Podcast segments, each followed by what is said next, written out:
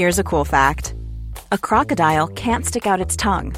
Another cool fact you can get short term health insurance for a month or just under a year in some states. United Healthcare short term insurance plans are designed for people who are between jobs, coming off their parents' plan, or turning a side hustle into a full time gig. Underwritten by Golden Rule Insurance Company, they offer flexible, budget friendly coverage with access to a nationwide network of doctors and hospitals. Get more cool facts about United Healthcare short term plans at uh1.com.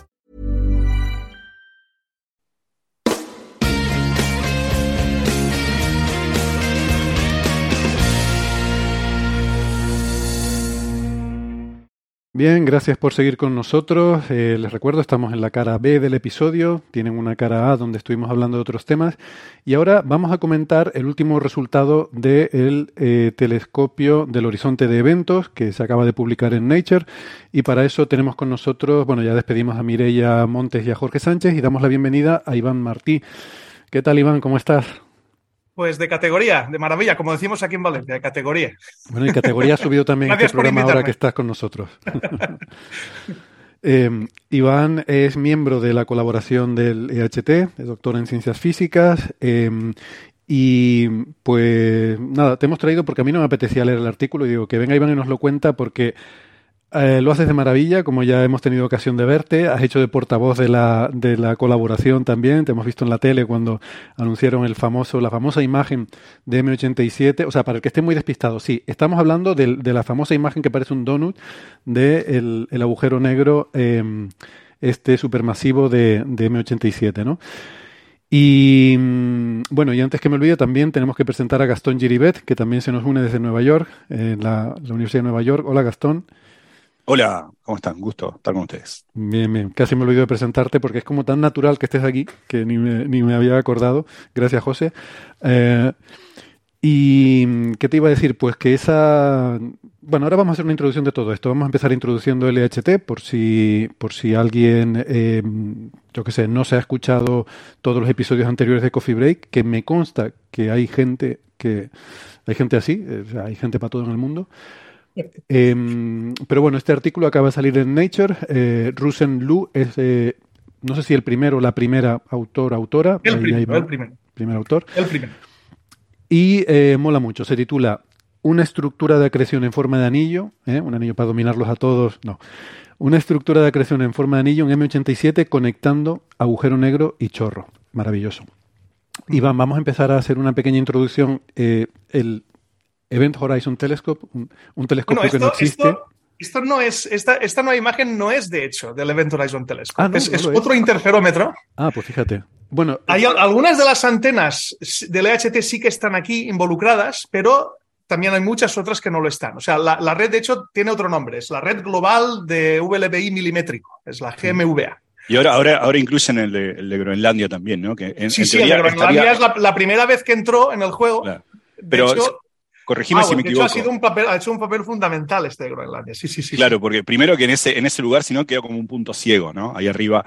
Y por otro lado, corregime si me equivoco, pero ese telescopio ahora sí entraría en la red de Event Horizon Sí. Telescope. ¿no? Efectivamente. De hecho, ahora observa a 3 milímetros, 86 gigahercios, que es la frecuencia de esta nueva imagen, y también está observando a 230. De hecho, esa antena Bueno, que hay ahí pues en Groenlandia es un prototipo de yo- antena de ALMA. O Yo sea, voy a impugnar esta que- corrección. O sea, si ese telescopio va a pasar a formar parte de la red, pues es parte de la red y entonces está bien dicho que es el EHT. Bueno, no. Porque hay otros que no están. Ahí Tienes ahí las 10 antenas del VLBA americano que no forman parte del EHT, pero están ahí ayudando también, ¿no? Entonces, es, el hecho de observar a otra frecuencia diferente, pues aporta muchísima información, ¿no? Que cuando la combinas con la imagen del EHT, ya te ayuda a ver, digamos, tener una, una, una visión mucho más eh, a vista de pájaro, ¿no? Más, más pancromática, podríamos decir, más que a vista de pájaro, ¿no? Mm. De todo lo que está pasando ahí. Pero claro, distintas frecuencias son distintos procesos físicos, ¿no? Dist- Mm. distintos, distintas regiones de la fuente sometidas a distintas, a distintas condiciones, ¿no? Y tener esas dos frecuencias juntas, pues te dice lo que está pasando ahí, más o menos. eh, se. Sí. Entonces, eh, quiero, quiero dar un paso atrás y empezar hablando, bueno, no es el EHT, pero es el mismo concepto, no es un telescopio virtual en el sentido de que no es un instrumento físico, sino que es una combinación, es una red de radiotelescopios que operan juntos, ¿no? Esa es la clave de estos instrumentos y que el- la distancia entre ellos, la distancia entre los diferentes pares, que es lo que se llama líneas de base, cuanto más grandes sean, más te permite resolver detalles pequeños en lo que estás observando y esa es la clave de estas observaciones que a mí me maravilla, lo dije con el EHT, por el logro de hacer funcionar el planeta como un instrumento. Eh, Efectivamente. Efectivamente, aquí lo, que estamos es luchando contra el límite de difracción, que eso los astrónomos lo tenemos ahí grabado a fuego, ¿no? El límite de difracción. Te dice más, básicamente que cuando tú quieres ver una imagen muy detallada, muy nítida, necesitas un telescopio grande, necesitas una gran apertura óptica. Entonces, claro, si, tienes, si quieres ver algo del detalle de un agujero negro, como el de M87, que más o menos sería pues una pelota de, tenis o un poco más de una pelota de tenis eh, vista aquí, pero por un astronauta en la Luna, es a mí que es una imagen minúscula, pues necesitas un telescopio enorme. Necesitas convertir toda la Tierra, todo el planeta Tierra, en un único telescopio, que es lo que está haciendo interferómetros como el EHT o como la GMVA, ¿no? que sería la de, la de esta nueva imagen. Entonces, claro, convertir la Tierra en un telescopio se dice pronto, pero, pero es algo bastante complicado. O sea, tienes que saber dónde están los telescopios prácticamente al milímetro y cómo se mueven unos con respecto a otros. Ahí empiezas a ver efectos no solamente la deriva continental, sino que ves efectos de mareas, mareas eh, eh, terrestres, ¿no? no de los océanos, sino la propia corteza terrestre que se deforma por, la, por el movimiento de la Luna efectos de la curvatura del espacio-tiempo debido a la presencia del Sol o incluso de los planetas. ¿eh? Fíjate, de los planetas. Tienes ahí algunos decenas de picosegundos de efecto, ¿no? Por la curvatura espacio-temporal de los planetas cuando observas cerca de la eclíptica. Y tienes un montón de, efectos que a mí, yo a veces me cuesta creer que funcione. O sea, hay tantas variables ahí que tiene tanta finura que necesitas para, para, construir tu modelo de telescopio de tamaño planetario que a veces a mí me asombra que funcione. es una cosa espectacular. Y, claro, la ventaja, esto se hace en radio porque tienes la ventaja de que en radio podemos registrar la señal, eh, esa onda electromagnética que nos llega, la podemos registrar, la podemos guardar en un ordenador, como sube, baja, sube, baja, y luego podemos sumarlos, digamos, por software. Podemos llevar todas esas grabaciones a un mismo sitio, hay que hacerles todas esas correcciones que nos dice Iván de, de todos estos efectos tan sutiles que están teniendo lugar. Em, pero no necesita juntar la luz. No es como la interferometría óptica, donde tienes que coger la luz físicamente, llevarla con espejos, con fibra óptica, llevarla al mismo sitio para hacerla interferir, porque la luz visible no somos capaces de seguirla. No tenemos ningún instrumento tan rápido que pueda seguir la vibración del campo electromagnético arriba abajo, arriba abajo. Entonces no podemos grabarla, no podemos guardarla en un ordenador.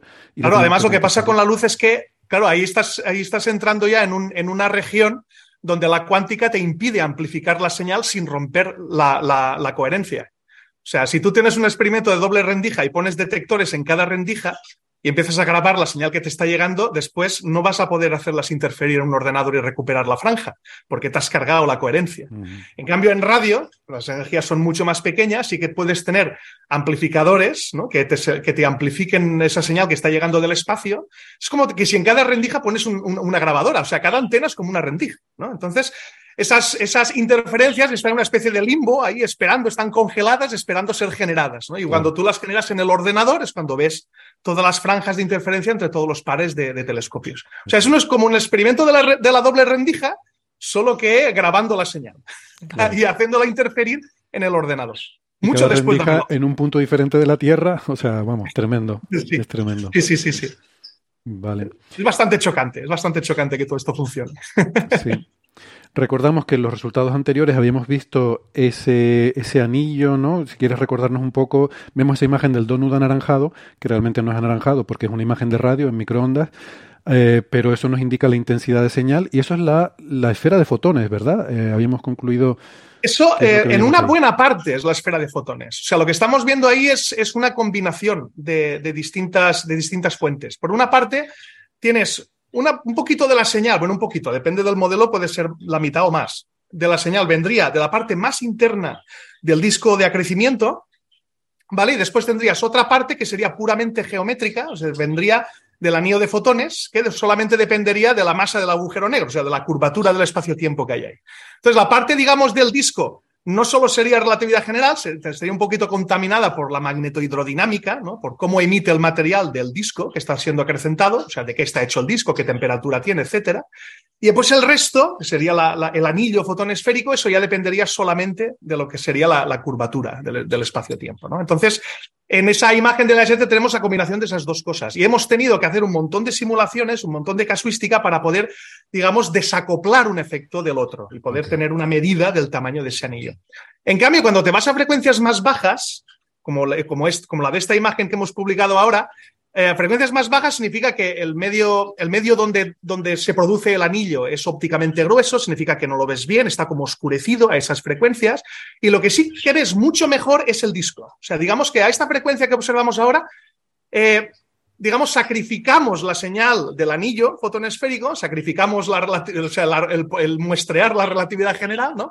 En favor de observar mejor la magnetohidrodinámica, o sea, el disco de crecimiento y qué está pasando ahí, cómo se genera el chorro. ¿no? Este es, digamos, el objetivo del proyecto de la GMVA, que sería distinto al del EHT. El EHT va a cazar al anillo, ¿no? Y nosotros lo que queremos hacer en esta imagen es ver el disco y ver cómo se produce el chorro, cómo nace el chorro. Estupendo. Y hubo luego otra publicación en la que se veía eh, esa misma imagen, pero como si tuviera pelitos, que era la medida del campo magnético, que a mí me, es una cosa que me flipa mucho, utilizando, si no recuerdo mal, la polarización, ¿verdad? Con la polarización se establecía la dirección del campo magnético y eso se visualizaba con esas líneas que nos indican la dirección en la cual está orientado el campo magnético ahí. Eh, más que el campo magnético, lo que te muestra esa imagen es la polarización de la luz. La polarización, vale. ¿Vale? O sea, nosotros lo que obtuvimos fue, en lugar de una única imagen de intensidad total, teníamos, tenemos cuatro imágenes. Bueno, de hecho, la cuarta no la hemos publicado aún, estamos en ello. Intensidad total, Stokes Q y Stokes U. O sea, esos dos Stokes están relacionados con, cómo de polarizada está la luz, ¿no? Y en mm. qué, y en qué dirección, digamos, oscila preferentemente el campo eléctrico de la luz que está escapando de ahí. Entonces, esa imagen polarizada está afectada por muchas cosas. Está afectada por la estructura del campo magnético en esa región del disco, está afectada también por la curvatura del espacio-tiempo, porque, porque hay un transporte paralelo de la polarización a lo largo de, esa región curvada del espacio-tiempo. ¿no? Desde el agujero negro hasta la Tierra, pues ahí la, polarización ha cambiado ¿no? por, estar desplazándose por esa región curvada ¿no? del espacio. Entonces, eh, digamos, haciendo, haciendo algunos cálculos, códigos de transferencia radiativa en relatividad general, etcétera, pues podemos establecer una relación entre la imagen polarizada, que es la que nosotros publicamos, y la estructura del campo magnético. O sea, no es, una no es una relación directa, no simplemente rotar 90 grados y ya está, porque ahí el espacio está curvado. ¿eh? O sea, hay que hacer, digamos, un cálculo un poco más complicado, pero sí que puedes llegar a aprender o, digamos, estudiar cómo es la estructura del campo magnético en esa región a partir de la información polarizada. Eso es. Genial. Y, ahora este nuevo artículo nos lleva, como dices, con esta otra red que puede observar a frecuencias más bajas, entiendo. Bueno, de hecho Gastón nos había dado una introducción, ¿verdad? El, en el episodio de la semana pasada, eh, donde contaba eso, ¿no? Que podría parecer que al ser frecuencias más bajas perdemos algo de capacidad de resolver, porque ese límite de difracción, ¿no? Ese límite teórico de cuánto de fino es el detalle que, puedes ver depende de la frecuencia, cuanto más alta la frecuencia, más detalle, pero por otra parte, eh, no es tanto lo que pierdes por ahí como lo que ganas, nos decía Iván, porque diferentes frecuencias te permiten ver diferentes cosas que están ocurriendo, diferentes procesos que emiten preferencialmente en una frecuencia o en otra. Y, y ahora es donde pues ya podemos empezar a hablar de este artículo, ¿no? Donde ya se, se conecta con todo el entorno y me parece maravilloso. El, eh, por cierto, recomiendo el, el hilo de Twitter de Iván, porque yo no he leído el paper, pero sí leí el hilo de Twitter de Iván y ya me lo convalido. Quiero decir que está también explicado, lo, recomiendo porque eh, es un trabajo divulgativo fabuloso. Gracias, gracias, Héctor. me, lo pasé muy bien escribiéndolo. Es difícil a veces, ¿eh? a ver cómo, cómo, compactifico yo en unas cuantas frases cortas que quepan en tweets, a ver el contenido este. Es, es, difícil, es difícil. Es terrible, eso es un arte. El hacer un hilo de Twitter, eh, Gastón los hace todos los días, tres o cuatro, y yo no lo entiendo. A mí me, me cuesta muchísimo. Sí, desde luego, esa capacidad de síntesis. ¿eh? Sí, sí. Hay algunos hilos de, hilos de Gastón que me han, me han, gustado bastante y uno de ellos me ha, me ha tentado a leer un libro. de hecho, me estoy leyendo La rebelión de Atlas, en base a uno de los hilos que estuvimos discutiendo hace tiempo. tengo, una, tengo, una, pregunta, Iván. Eh, tengo dos preguntas. No sé si te las puedo hacer ahora. ¿Querés contar el paper primero? No sé, tengo, tengo dos preguntas que de leerlo. Una, una es que básicamente lo que decíamos la vez pasada, que quería que, lo, lo, hiciese de preceptor de nuestra, nuestra afirmación.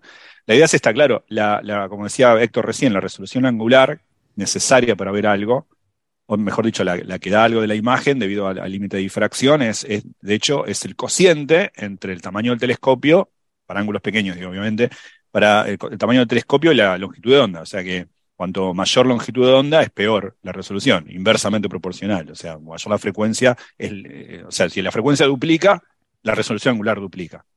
O el tamaño del telescopio, pero un planeta más grande no podemos tener.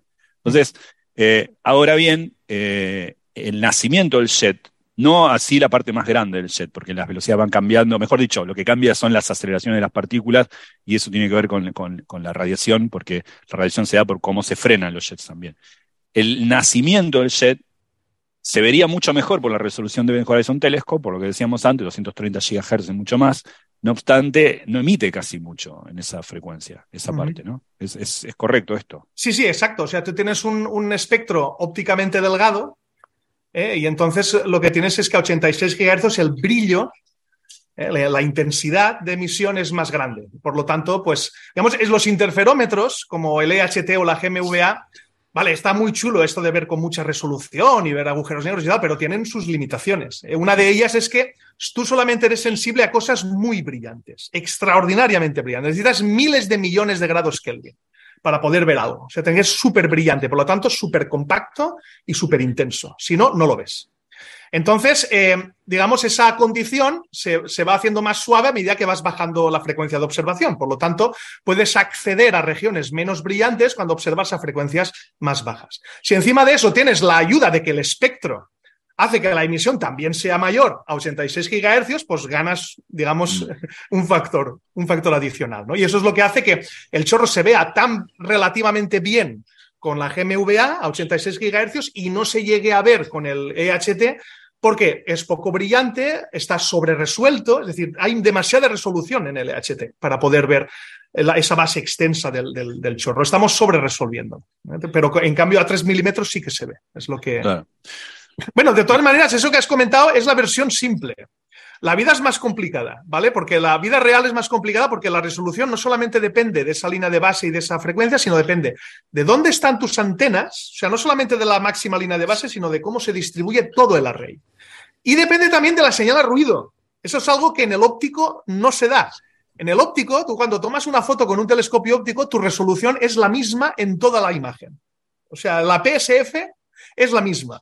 En cambio, en un interferómetro no. En un interferómetro, si haces las cosas bien, ¿eh? pues, porque hay gente que, no la, que usa otros algoritmos y tal más limitados, si haces las cosas bien, las partes muy brillantes tienen más resolución que las partes menos brillantes. Es decir, es una resolución dinámica, es una resolución que se adapta a la señal de ruido en cada zona de la imagen. Es algo muy difícil de, digamos, analizar de manera rigurosa, porque no es una imagen de resolución única, es una resolución dinámica. ¿Vale? Es, digamos, una complicación extra que tiene la interferometría. Entiendo. Y la otra está relacionada con esta, la otra pregunta. Eh, esto, es como, como, una charla, al final de una charla, al final de un seminario. Eh, la segunda es, eh, una de las cosas interesantes, no necesariamente el primer artículo de Event Horizon Telescope, yendo a la otra colaboración, sino en particular a la del campo magnético, al de creo que el marzo del año pasado, el de la polarización de la luz, de la cual se infiere un campo magnético ahí, porque uno puede medir la intensidad del campo magnético y entonces puede entender cuál es el mecanismo que le da origen al jet. Ese mecanismo, o mejor dicho, comprobar si el mecanismo que le da, que, lo que uno observa es compatible con los mecanismos teóricos que creemos que dan origen a los jets. El mecanismo, por, el ejemplo por antonomasia, un mecanismo así, digamos que el único robusto que conocemos bien es el de Blanford-Nashek, que mm. es un mecanismo ideado por estos dos tipos en 1977, que básicamente lo que dice es que como los agujeros negros eh, rotantes alrededor de ellos generan esta ergoesfera, que es una región donde nada puede estar quieto, ¿no? Ese, hace con la magnetoesfera, con el campo magnético, con las líneas de campo magnético, hace lo que hace el efecto, el, proceso de Penrose. Le roba energía al astro, lo frena un poco de manera imperceptible, y eso hace que las líneas de campo se generen, se, enrosquen y eh, emitan estos jets. Ese es el mecanismo que creemos que funciona. Este, este, juego, por eso es importante que haya campo magnético, para que haya línea de campo, y rotación, para que haya ergoesfera. Entonces un agujero negro tiene que arrastrar y, necesitas, necesitas que el campo esté libre de fuerzas. Esa es una cosa, eso es de hecho un ingrediente clave Es fundamental porque, porque necesitas apantallar. no quitar energía, Necesitas apantallar el campo. Entonces necesitas que, el campo eléctrico también sea apantallado, entonces necesitas un flujo, necesitas corrientes. Y para que haya corriente necesitas que, el plasma. Eh, es bastante abstruso el mecanismo, pero uno lo entiende bien, incluso hay simulaciones. Y, y en marzo del año pasado, las observaciones de la polarización de la luz que permitía inferir la intensidad del campo magnético sabiendo la rotación del astro, mejor dicho, las cotas a la rotación del astro, que también tienen que ver con qué ángulo sabemos que rota, más o menos unos 17 grados respecto a nosotros. Todo eso parecía compatible con el mecanismo de Blanford-Nashek. En cambio, esta observación de ahora lo que genera que si estrictamente hablando, sabemos el ángulo, sabemos el campo magnético, sabemos las cotas para la rotación, el, el, ancho del nacimiento del jet es demasiado amplio para lo que diría la simulación.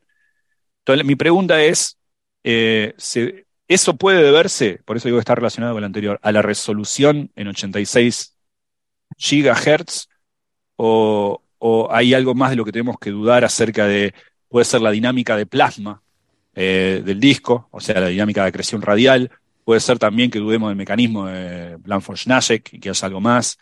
Eh, ¿Cuál es la, explicación que uno aventura sobre esa, sobre ese yo, esa pregunta, es buenísima, Gastón. Espera, yo, propondría, antes de ir a la pregunta de Gastón, ¿por qué no explicas un poco, Iván, cuáles son los resultados que se obtienen eh, y, ya luego lo conectamos con, esta pregunta que creo que es muy buena. Yo también, también tengo curiosidad. Ok, pues los resultados básicamente, los que yo resaltaría son, primero, vemos eh, un anillo a a 86 GHz. Lo que pasa es que el anillo tiene una interpretación diferente. El anillo es más grande, es un 50% más grande que el del EHT. La interpretación que damos de ello es que tal cual predicen los modelos, esto ya estaba predicho, tal cual predicen los modelos, hay un efecto de opacidad sincrotrón, es decir, a 86 GHz, la zona donde está el anillo fotonesférico está, está, digamos, oculta a esa frecuencia, entonces no la vemos, y vemos la parte más externa del disco.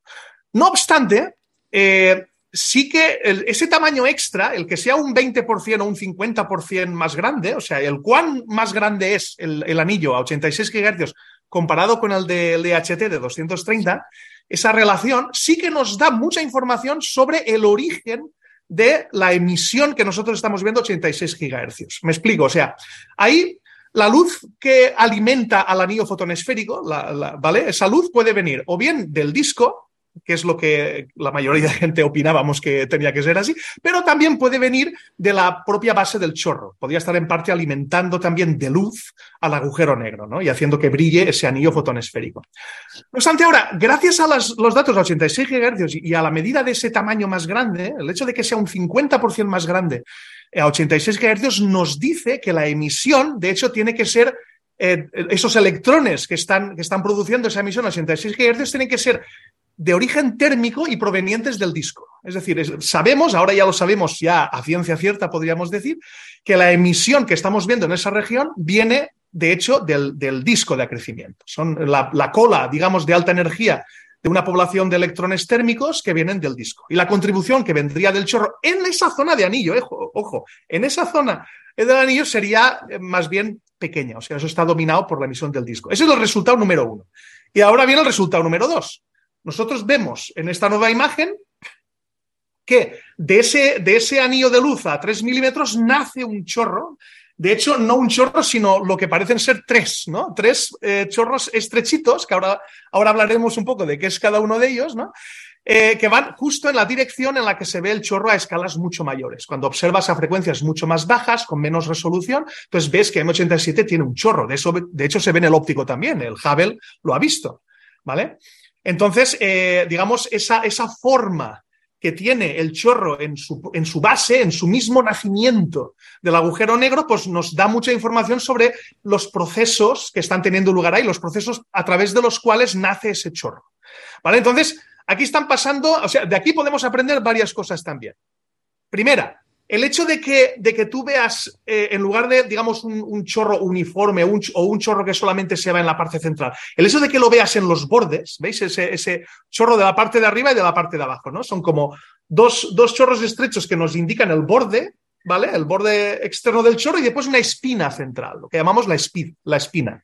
¿Vale? Entonces, el hecho de que veamos los bordes del chorro nos informa de que efectivamente el proceso que tiene que estar dando lugar al chorro tiene que estar relacionado con Blanford's Magic. O sea, digamos, es la, la, smoking gun, el hecho de ver los bordes del chorro es la smoking gun de la presencia de una ergosfera. O sea, digamos, una cosa está atada a la otra. El hecho de que haya una ergosfera ahí, que esté, que esté enrollando a las líneas de campo magnético, ¿eh? y aquello esté produciendo el chorro, es, digamos, es, digamos, es la, la, el efecto de la presencia de una ergosfera. ¿Vale? O sea, si queréis podemos hablar del por qué. O sea, la explicación a nivel cualitativo la podemos dar, es muy bonita. Tiene que ver con la, una cosa que llamamos cilindros de luz y tal, que también aparecen en las magnetosferas de púlsares y tal. Se puede, se puede, o sea, se puede, digamos, justificar a nivel cualitativo. Y el hecho de que esas, esas dos, esos dos bordes sean más o menos igual de brillantes, es decir, que no haya uno que sea mucho más brillante que el otro, sino que más o menos son simétricos en brillo, también nos dice que el agujero negro tiene que estar girando bastante. Es decir, que su parámetro A, ¿no? esa, esa, ese parámetro adimensional que sería cero para un agujero negro de Schwarzschild sin rotación y sería uno para un agujero negro de rotación máxima, ¿vale? Pues ese parámetro A tiene que ser o de 0,5 o más. Es decir, que no está rotando poco, sino que está rotando mucho. ¿Vale? El hecho de que sea, de que tenemos esa simetría de brillo nos está diciendo eso también. Y después el hecho de que haya una espinita central, pues eso ya es un poco más peliagudo, porque uno esperaría ver una, esa espina en el caso de un chorro en el que tuvieras una contribución importante, no ya de la ergosfera, sino también de la parte más interna del disco de acrecimiento. Es decir, es como si tuviéramos viendo dos cosas ahí. O sea, eh, la pregunta de, bueno, ¿el chorro nace de la ergosfera o nace del disco? Bueno, ese O de la atmósfera o del disco no tiene por qué ser uno excluyente. Podemos tener el mismo fenómeno ¿no? ocurriendo de las dos, de las dos maneras. esto, sí. esto, es alucinante porque eh, hemos visto la observación, a ver, hemos visto muchos fenómenos relacionados con, con los aspectos relativistas de la, la rotación, es decir, eh, gravitomagnetismo, Gravity Probe, eh, la dinámica de, discos de acreción en pulsars, la media generación de jets pero esta, es la primera vez que uno tiene, puede decir, lo más directo que se puede tener de la observación de la ergosfera. La ergosfera es una predicción de la teoría general de la relatividad de 1963 y como ente, no, como ente, porque no es un ente, es una región alrededor de... The Event Horizon Telescope vio por primera vez la esfera de fotones de un agujero negro. Eso no lo habíamos visto nunca. Habíamos visto agujeros negros y cosas que producían alrededor, pero no la sombra, y la sombra es algo muy relacionado con la esfera de fotones. En realidad es el parámetro de impacto al infinito, pero grosso modo es la esfera de fotones. Ahora es la primera vez que se ve una ergoesfera. Esto es una, no se había visto nunca. Eh, lo más parecido a verlo, ¿no? Porque de hecho es una región, no es un objeto. Mm. Eh, es, eh, no sé, cualquiera que sepa relatividad general dice, esto es la primera, o sea, la ergosfera hasta, ¿qué evidencia teníamos antes de esto? La única evidencia era indirecta, era el, hay jets en los agujeros negros, pero como bien decís vos, había muchas posibilidades. ¿Dónde se generaba ese jet? Era una inestabilidad hidrodinámica en el jet que generaba una suerte de turbulencia que disparaba un jet. Bueno, no es eso. Y eso se creyó hasta hace poco. O sea, hasta hace 15 años la gente ya tiene unos modelos totalmente distintos para la generación de jets, incluso teniendo en cuenta la relatividad general.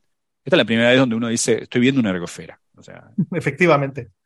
Sí, porque es explicaciones alternativas de momento no las hay. O sea, es decir, tú tienes dos opciones. O tienes un chorro generado por el, en el disco de acrecimiento, el modelo de Blanford Payne, o, también tienes los híbridos de Blanford Payne y Blanford Magic. Pero claro, un chorro que te esté generando esta estructura, el único modelo conocido hasta ahora es Blanford Magic. Y de hecho, esos dos bordes vienen del, hecho de que hay una ergosfera. Es decir, efectivamente, esta es la smoking gun de la ergosfera. El hecho de que tú tengas el, cilindro de luz, básicamente es la superficie donde la, rotación, la velocidad de una partícula que esté, digamos, orbitando en el plano ecuatorial sea igual a la de la luz. O sea, en el, en momento que tú tienes un, cilindro de luz. Esto en, las magnetosferas de los pulsares también ocurre. Básicamente, eso es lo que. Esa región es la que domina eh, la, emisión. Las partículas que están cercanas a ese cilindro de luz son básicamente las que, más, las que más te van a emitir. Entonces, el hecho de que tú tengas ese cilindro de luz que está dentro de la ergosfera, ese cilindro de luz está dentro de la ergosfera, es lo que está produciendo esos, esos, dos, esos dos extremos de ahí. El hecho de que tengas el mismo brillo también te habla incluso de la rotación del agujero negro. Es que es todo bastante, bastante, bastante bonito, la verdad. Cuando ves esto dices, ostras, realmente estamos viendo lo que estaban prediciendo los modelos. O sea, realmente es la presencia de la atmósfera, efectivamente, sí. No obstante, tu pregunta, ahora viene tu pregunta. ¿qué sabemos? O sea, ¿qué nos, eh, qué, nos dice, eh, digamos, la forma del chorro en su propio nacimiento, en su, en, su mera, en, la propia base del agujero negro? El hecho de que sea más ancho de lo que, de lo que el modelo de Blanford-Nagic predice, ¿qué nos está diciendo? O sea, hay que modificar, hay que parchear el modelo de Blanford-Nagic ¿O es un efecto instrumental? ¿O cómo entendemos esto? Esta pregunta es muy buena, Gastón. O sea, nosotros, eh, todos los análisis que hacemos del tamaño del chorro y del tamaño del anillo son análisis en los que tenemos en cuenta la resolución finita del telescopio. ¿eh? De hecho, las barras de error que nosotros damos a las medidas, hay por ahí una gráfica en este paper, el que está mostrando ahora Héctor, es el paper de Nature, creo que es la figura 3, ¿vale? En la, en la figura 3 hay algunas medidas ahí y regiones sombreadas y tal. ¿Vale? Pues eh, en, esas, en esas medidas, esos puntos rojos y tal que nos dan pues el cómo está variando la anchura del chorro en función de la distancia al agujero negro, las, las incertidumbres debidas al límite de difracción, o sea, a la resolución finita, están tenidas en cuenta. ¿eh? O sea, lo que estamos viendo ahí ¿eh? en tanto en cuanto la imagen tiene alta fidelidad, y la tiene porque tenemos muchos telescopios, aquí hay muchos más telescopios que en el EHT, o sea, esta imagen es mucho más, digamos, high fidelity que la imagen del EHT. O sea, esto, estas medidas son fiables, son bastante fiables. Es mucho, es mucho más difícil cagarla al estilo Miyoshi, porque tienes más, más antenas y entonces es más difícil cagarla con la autocalibración. O sea, esta imagen es más, digamos, es bona fide. Entonces, claro, esto que estamos viendo ahí, esa desviación. Sí, perdona, el, estilo como has dicho, este fue el trabajo que hubo que decían que era un artefacto, lo estuvimos comentando, ¿no? Sí, sí, sí. Bueno, digamos que uno puede maltratar, puede torturar los datos interferométricos para tratar que las imágenes te muestren lo que quieres ver. ¿Vale? Hay que torturarlos mucho y empiezan a salirte alarmas por todas partes, efectos que ves en la imagen que la verdad es que te, están gritando que no lo estás haciendo bien. Entonces hay gente que hace caso omiso a ese tipo de cosas y hay algunas cagadas publicadas por ahí por Internet. Bueno, por Internet, eh, son papers arbitrados, ¿eh? no solamente eh, ves en Astro, en Astro PH papers sin, sin referir, sino papers con referir publicados y que están definitivamente mal porque no se han hecho las cosas bien. No obstante, es más difícil digamos, fastidiarla de esa manera cuantas más antenas tienes. Cuantos más telescopios tienes en el array, tienes más redundancias en tus observables y es mucho más difícil, digamos, eh, falsear la imagen, ¿no? jugando con la calibración. En este caso tenemos muchas más antenas, eh, muchísimas más que en el EHT. Entonces, un factor no lo, no he dicho, pero voy a decir más o menos un factor dos o dos y pico. O sea, tenemos todo el VLBA, básicamente. O sea, esos son 10 antenas más solo el VLB y, además tienes el GLT, tienes, tienes bastantes más estaciones. Entonces, eh, fijaos en esos puntos rojos. Esa es la, esa es la pregunta que, nos, que, nos está, que estaba haciendo Gastón antes. Esos puntos rojos es el tamaño observado, ¿vale? La anchura observada del chorro en función de la distancia al agujero negro. Y esa zona sombreada que va por debajo es la predicción del modelo Blanford-Nagic. Para un agujero negro de Schwarzschild, que sería la parte superior de la zona sombreada, y para un agujero negro de Kerr en rotación máxima, que sería la, zona sombreada de abajo. Es decir, por una parte, el hecho de que ves los bordes del chorro con brillo igual te está diciendo que el agujero está, negro está girando bastante. Y por otra parte, aquí tienes una tensión, ¿vale? El modelo aquí está en tensión, porque eh, aunque los bordes son igual de brillantes, la anchura de esos bordes ¿eh? como que intenta hacer de ver que el agujero negro no puede estar rotando tanto, ¿no? Porque el, jet es demasiado ancho. Ahí hay una tensión en el modelo. Entonces la pregunta es cómo resolvemos esa tensión. ¿Qué puede estar haciendo que la imagen del chorro sea más ancha de lo que el modelo de Blanford-Nagic predice? Y aquí hay mucha chicha, ¿eh? Aquí hay muchísimo que discutir. Eh, una interpretación que aventuramos en el, paper y que de hecho habrá que, habrá que digamos, explorar en más profundidad en papers futuros publicaciones que estamos preparando ahora, es que, claro, ahí tú tienes no solamente un chorro, tienes también un disco. ¿Vale? Y los discos eh, en, en, en, AGN, digamos, concretamente este DM87, es un disco gordo, o sea, no es un disco, es más bien un donut, es una rosquilla. ¿Vale? Es lo que llamamos discos radiativamente ineficientes. Son discos muy gordos, ahí la presión radiativa es grande, tienes vientos que se están generando en esos discos, esos vientos están en un ambiente magnetizado, o sea, el disco es magnéticamente arrestado, tienes campos magnéticos grandes, ahí puede haber de todo, ahí puede haber choques magnetohidrodinámicos, reconexiones magnéticas. Tienes un montón, digamos, de escenario, digamos, muy favorable a acelerar partículas. ¿eh? Entonces, esas partículas aceleradas como están en presencia de un campo magnético, van a emitir en sincrotrón y por lo tanto va a sumarse su señal a la del chorro. Entonces, lo que podríamos estar viendo aquí es la suma de lo que sería el chorro, que seguiría el tamaño del modelo Blanford-Nagic, más una contaminación que vendría de partículas muy energéticas aceleradas en esos vientos que están surgiendo del, disco. Esa explicación es bonita porque nos ayuda a matar unos, unos cuantos pájaros más de un tiro. Porque si tú tienes un disco que no solamente tiene leptones, tiene leptones, tiene hadrones también. Y si tú tienes un escenario en el que estás acelerando esos hadrones, este podría ser un escenario donde se producen rayos cósmicos o neutrinos. Se están observando neutrinos en algunos AGNs. O sea, ahí podría, digamos, ser un escenario que, eh, digamos, hermane o, armonice ¿no? lo que estamos viendo nosotros con observaciones de AGNs en, neutrinos o, eh, bueno, digamos, el multimessenger astronomy, ¿no? Eh, entonces, claro, pero esto ya es elucubrar, ¿vale? Aquí estamos elucubrando. O sea, para poder, digamos, verificar esta hipótesis o falsearla, que sería lo más interesante, ¿verdad? Falsear en lugar de comprobarla. Eh, lo, que tendríamos que hacer es observar, primero, que es un ingrediente fundamental, polarización. Habría que hacer una imagen de estos datos de la GMVA en polarización. ¿Vale? Porque la polarización nos va a explicar muy bien cómo son los campos magnéticos ahí, o sea, qué, geometría tienen. Eso es fundamental. Y la segunda, observar en el tiempo, o sea, observar más épocas, ver cómo evoluciona eso. ¿eh? Sería ideal ver cómo el, material está surgiendo del chorro, hacer una película. Eso sería, vamos, lo, lo ideal, ¿no? Y estamos en ello, o sea, la idea es observar esta fuente más a menudo, tanto a 86 GHz como a 230 como a 340 y en un futuro más lejano 600 GHz y poder hacer una película a varias frecuencias y en polarización y entonces tener ya así los digamos toda la información que puedes obtener de ahí para ver qué es lo que está pasando, ¿no? ¿Por qué ese chorro es ligeramente más ancho de lo que predice el modelo de Blanfors? Es... Perdona, Iván, creo que eh, Isabel tenía una pregunta. Y yo, bueno, a ver, por razones de timing, estoy ahora metida en intentar resolver mejor ecuaciones de transporte radiativo, incluyendo neutrinos y, que eso se haga en las simulaciones con, de manera más barata, ¿no? Entonces, una de las cosas que, bueno, esto es una pregunta un poco técnica, pero te la, te la suelto porque me interesa. Eh, o sea, ¿qué, ingredientes en estos modelos de la simulación están metidos? ¿Hay campos magnéticos, hay relatividad, hay viscosidad, por ejemplo? Sí, la verdad es que es, es, una pregunta muy buena, Isabel, y es una pregunta complicada. Porque por, por una parte, en las simulaciones estamos utilizando magnetohidrodinámica, digamos, a nivel estándar, clásico, ¿no? Pero por otra parte, las densidades que hay aquí no son tan grandes como para que tengas colisiones y viscosidad, ¿no? Entonces, eh, es un, eh, de hecho, esa es una de las posibles razones por las que el otro agujero negro, Sagitario A, en las simulaciones es muy variable, pero en las observaciones no es tan variable como, como predicen los modelos. Es esa crisis que tenemos de variabilidad.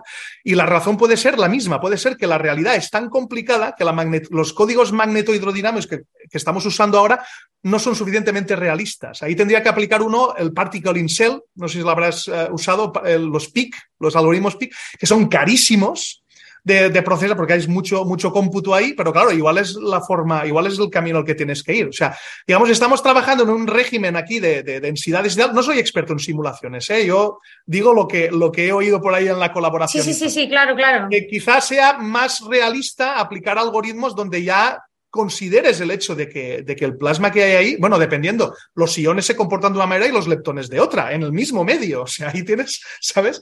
y, sobre todo que, tiene regiones muy diferentes, ¿no? Porque, por ejemplo, estaba hablando de un disco que tiene unas propiedades de velocidad, de composición y de densidad, y un jet que puede tener otras velocidades, otra composición, eh, en fin, y, como... y, tienes cosas, y tienes cosas tremendas ahí también. Tienes la, producción de pares, partícula-antipartícula. O sea, te imagínate, ahí tienes curvatura, tienes un campo magnético muy intenso, tienes gradientes del campo magnético, ahí se están produciendo cascadas de pares partícula-antipartícula que después están siendo, siendo modificadas, siendo, siendo aceleradas ¿no? por el, mecanismo. O sea, no, o sea, tú en tus simulaciones deberías tener en cuenta cuántica de campos también. Claro, de hecho. y tener en cuenta la producción, sí. De hecho, es necesario para el mecanismo, ¿no? Para, el, para la parte del apantallamiento del campo es necesario la creación de pares.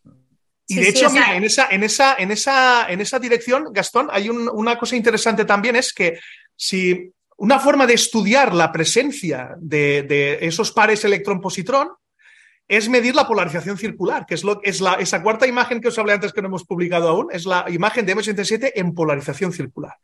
¿Por qué es importante esa imagen o interesante esa imagen? Porque nos puede informar sobre la presencia o la concentración de antimateria en esa región, básicamente los positrones. Si tú tienes que los pares electrón-positrón dominan frente a la materia que te está viniendo del disco, uno esperaría tener tanta antimateria como materia, un 50% de materia, 50% de antimateria. Y eso aniquilaría la señal de polarización circular. Mientras que si domina el disco y prácticamente no tienes positrones, pues uno esperaría ver polarización circular, ¿no? Porque los positrones y los electrones se comportan de manera opuesta, ¿no? En los campos magnéticos en cuanto a la polarización circular. Entonces, una de las imágenes que estamos ahí rematando y todavía no hemos publicado es esa, la imagen en polarización circular, que nos podría dar información sobre, eh, digamos, la la contribución de la antimateria, ¿no? O la presencia de la antimateria. Es, una imagen complicada por varias razones. Uh, sí, es, muy. más, digo, más allá de lo técnico, hay una cuestión eh, de método científico también ahí, porque la información más contundente sería no ver esa señal, porque esa señal significaría la gran densidad de positrones. Eso es una, un rate de creación de pares muy grande que eh, tiene que ver con, si querés ver bien el mecanismo de Blanford Nash, si se cumple o no, tenés que ver cómo se, cuáles son los mecanismos de apantallamiento del campo. Entonces tiene, uno tiene que estar muy seguro. Y claro, hay un problema metodológico cuando uno tiene que estar muy seguro de que no ve algo. Efectivamente. y, no solo eso, claro, que no lo veas también puede significar que hay otros procesos claro. magnetoiónicos, por ejemplo, conversión de Faraday, etcétera, que también pueden estar matándote la señal o generándotela. O sea, tienes que tener en cuenta un montón de efectos y entender muy bien la física. siempre muy difícil estar, afirmar de que uno no lo ve y cuando se, se cerciora de eso, afirmar que no lo ve debido a algo. O sea, si uno ve algo, si uno ve algo es más fácil. O sea, si uno ve la polarización, dice, bueno, la polarización está ahí, pero afirmar que no hay modo circular es más fuerte. Hay, un problema con la polarización y es que eh, tiene una cierta tendencia a convertirse de una a otra. Hay mecanismos que pueden convertir polarización circular en lineal, lineal en circular. Creo que decías que esto, el transporte radiativo es ópticamente delgado, Iván, si, si recuerdo bien lo que dijiste.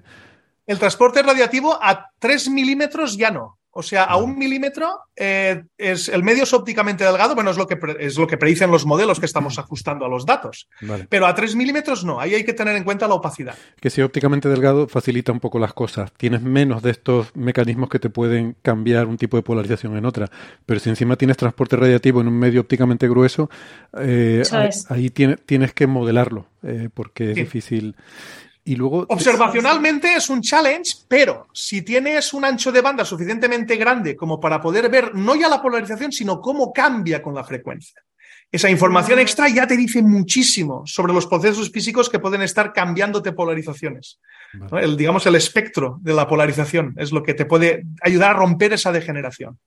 Y tengo una pregunta. El, sobre esto que decía ahora Gastón, eh, si el ritmo de producción de pares es tan importante, me sorprende que sea incierto porque uno pensaría que es, una es algo que depende de forma muy directa de la temperatura y la temperatura, teniendo el espectro, debería, debería ser algo, eh, no voy a decir sencillo, pero, pero debería ser algo que se puede eh, restringir observacionalmente, ¿no?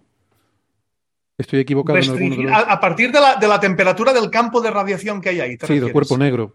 O sea, a, partir, eh, a partir del espectro, eh, ajustar una temperatura, un valor de temperatura de cuerpo negro. No, no, no, no, estoy muy seguro porque no, yo de cuántica de campos voy muy justito, ¿eh? pero ahí tienes, ahí el vacío lo tienes sometido también a unos gradientes muy fuertes de campo magnético y tal, que igual pueden afectarte al ritmo de lo que estás produciendo pares. Seguro, sí, sí, sí. Además no ves el espectro acá, ¿no? O sea, estás viendo la frecuencia y tampoco creo que sea cuerpo negro. Está Exacto, también. Puedes igual constreñir, pero no, no saber con, precisión. Claro, claro. A ver, el, pico de A lo mejor hay dependencia no solo en temperatura, sino en más cosas como en energía. No, y espera, espera, voy quiero, quiero corregirme, ¿no? Quiero autocorregirme porque, claro, eh, estás hablando de, cosas que están muy calientes, el pico de esto está en los rayos X, aquí estamos mirando en ondas de radio, no tienes ni idea de cuál es. Lo que ves en rayos X es otra estructura que no es lo que estás viendo aquí con el... Con el no, también no sabes, claro, no, no, puedes decir que es coespacial, ¿no? O hasta qué punto lo es. Sí, sí, no, lo que estás viendo en rayos X ves unas estructuras mucho más grande, no tienes esta resolución. Estás viendo el chorro, básicamente. Es lo que ves en rayos X. Que probablemente no tenga nada que ver la temperatura con lo que tengas en, en esta región tan cercana. O sea que nada, es lo que he dicho es una tontería. Voy a hacer un comentario histórico nada más. sí, por favor. lo decíamos antes del, del, jet, ¿no? El jet de M87 es, no te digo a simple vista, no se ve a simple vista, porque la galaxia no se ve a simple vista. La galaxia, de hecho, ya que hablábamos de Kant antes, la galaxia fue observada por, por Messier, por el tipo, por el verdadero Messier, Charles Messier, en, eh, en 1781. Digo Kant porque es el mismo año de la publicación de la primera versión de la primera edición de la crítica de la razón pura. Pero, pero el, el, chorro fue observado muy, eh, en 1918 por Curtis, H. de Curtis, el famoso astrónomo. Eh, H. de Curtis lo observó en telescopios eh, terrestres, por supuesto, muy atrás, hace mucho. Es tan grande, uno mira la galaxia, el chorro es de tamaño galáctico, chorro de tamaño galáctico. Es enorme. Sí. Muy grande.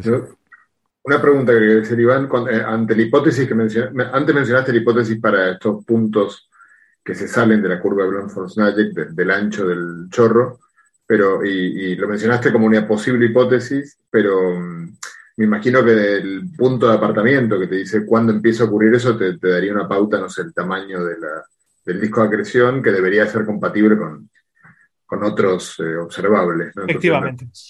Eh, eh, ¿Esa hipótesis es algo, o sea, eso ya lo han visto? O, bueno, es, claro, en, en, en, un paper como este no puedes hablar con tanto detalle ¿no? de, de todo, de, de, todo, de todo esto. O sea, la, la, idea es en un futuro próximo publicar algo un poco más detallado donde ya se compare esto con simulaciones numéricas de discos de acrecimiento radiativamente ineficientes y ver que, si, si efectivamente las escalas de las que estamos hablando son compatibles.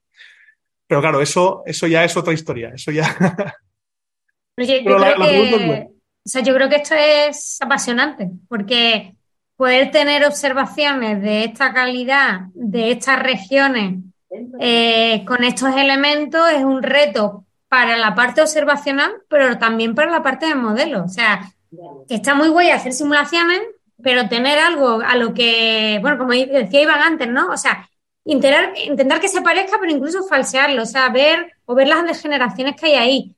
Em, y, luego tener cosas tan complementarias, porque es que estamos viviendo una, un boom de cosas sobre agujeros negros que me parece bestial, ¿no? O sea, yo estoy emocionada ahora mismo. y, lo que, y lo que queda, ¿eh? Imagínate, ver ahora a 86 milímetros en polarización, otras frecuencias todavía más altas, multimessenger. O sea, la verdad es que el futuro, el futuro de este proyecto es, es, es chulo. Bueno, de este proyecto y de, y de, y de otros muchos, ¿no? Sí, es verdad, Isabel. Es, es impresionante. Mm. Sí, sí. Bueno, y, que es difícil, bueno, no sé, desde mi punto de vista es difícil que una sola persona, o al menos yo, entienda de todo. Entonces, como que cada uno va aportando un granito de arena a una parte y, y, y poder juntarte con gente que sabe mucho de cada una de esas partes y que se puedan poner en común, es una gozada. ¿eh? me parece muy, muy chulo. sí, es una gozada. Cuando vas a, una, uno de los encuentros del EHT y tienes ahí a los teóricos, a los observacionales y tal, ahí estableciendo sinergias y tal, la verdad es que es, eh, formar parte de un equipo así es, es, vamos, es un sueño. Si te gusta la investigación, esto es un sueño. Mm. Genial. Bueno, estupendo. Eh, la verdad que es muy, muy impresionante todo este trabajo. creo que ya lo, lo ha resumido bien Isabel. Y, nada. Yo tengo, Héctor, una última mini pregunta, pero de verdad que es muy rápida. O sea, eh... esta será la, difícil. Yo no tengo nada que hacer en toda la tarde. Esta, es, la, esta es la, optimista, yo diría. Eh, estabas comentando que esto ha sido como, como el primer flash, ¿no? O sea, la primera. Pero esto hay que seguir mirando. Eh, ¿Estáis pensando en mejoras, por ejemplo, de meter más telescopio o por dónde van a ir las mejoras para intentar sacar más detalles. No solamente tenemos esta estructura, sino vamos a mirar un poquito más en detalle o ver cómo evoluciona. O sea, la idea es meter más telescopios, meter más tiempo de observación. Eh, ¿Por dónde van a ir las mejoras? Muchas en telescopio en la Luna. Lo estaba pensando. No estaría mal, no estaría mal. O telescopios en órbita también, para hacer la Tierra efectivamente más grande. no, poner telescopios nuevos, nuevos receptores con más ancho de banda, tienes más ancho de banda, tienes más sensibilidad y tienes información espectral, ¿no? nuevas técnicas de procesamiento, porque igual los mismos datos procesados de otra manera, con algoritmos, digamos, de nueva generación, sacas todavía más chicha, ¿no? Entonces, digamos, tenemos proyectos en paralelo, más telescopios, mejores receptores, eh, digamos, métodos numéricos, eh, digamos, mejores, que pueden exprimir más, más, los datos. Y todo esto, pues nada, eh, poco a poco, pues nos será aportando más información más detallada de todo esto, sí.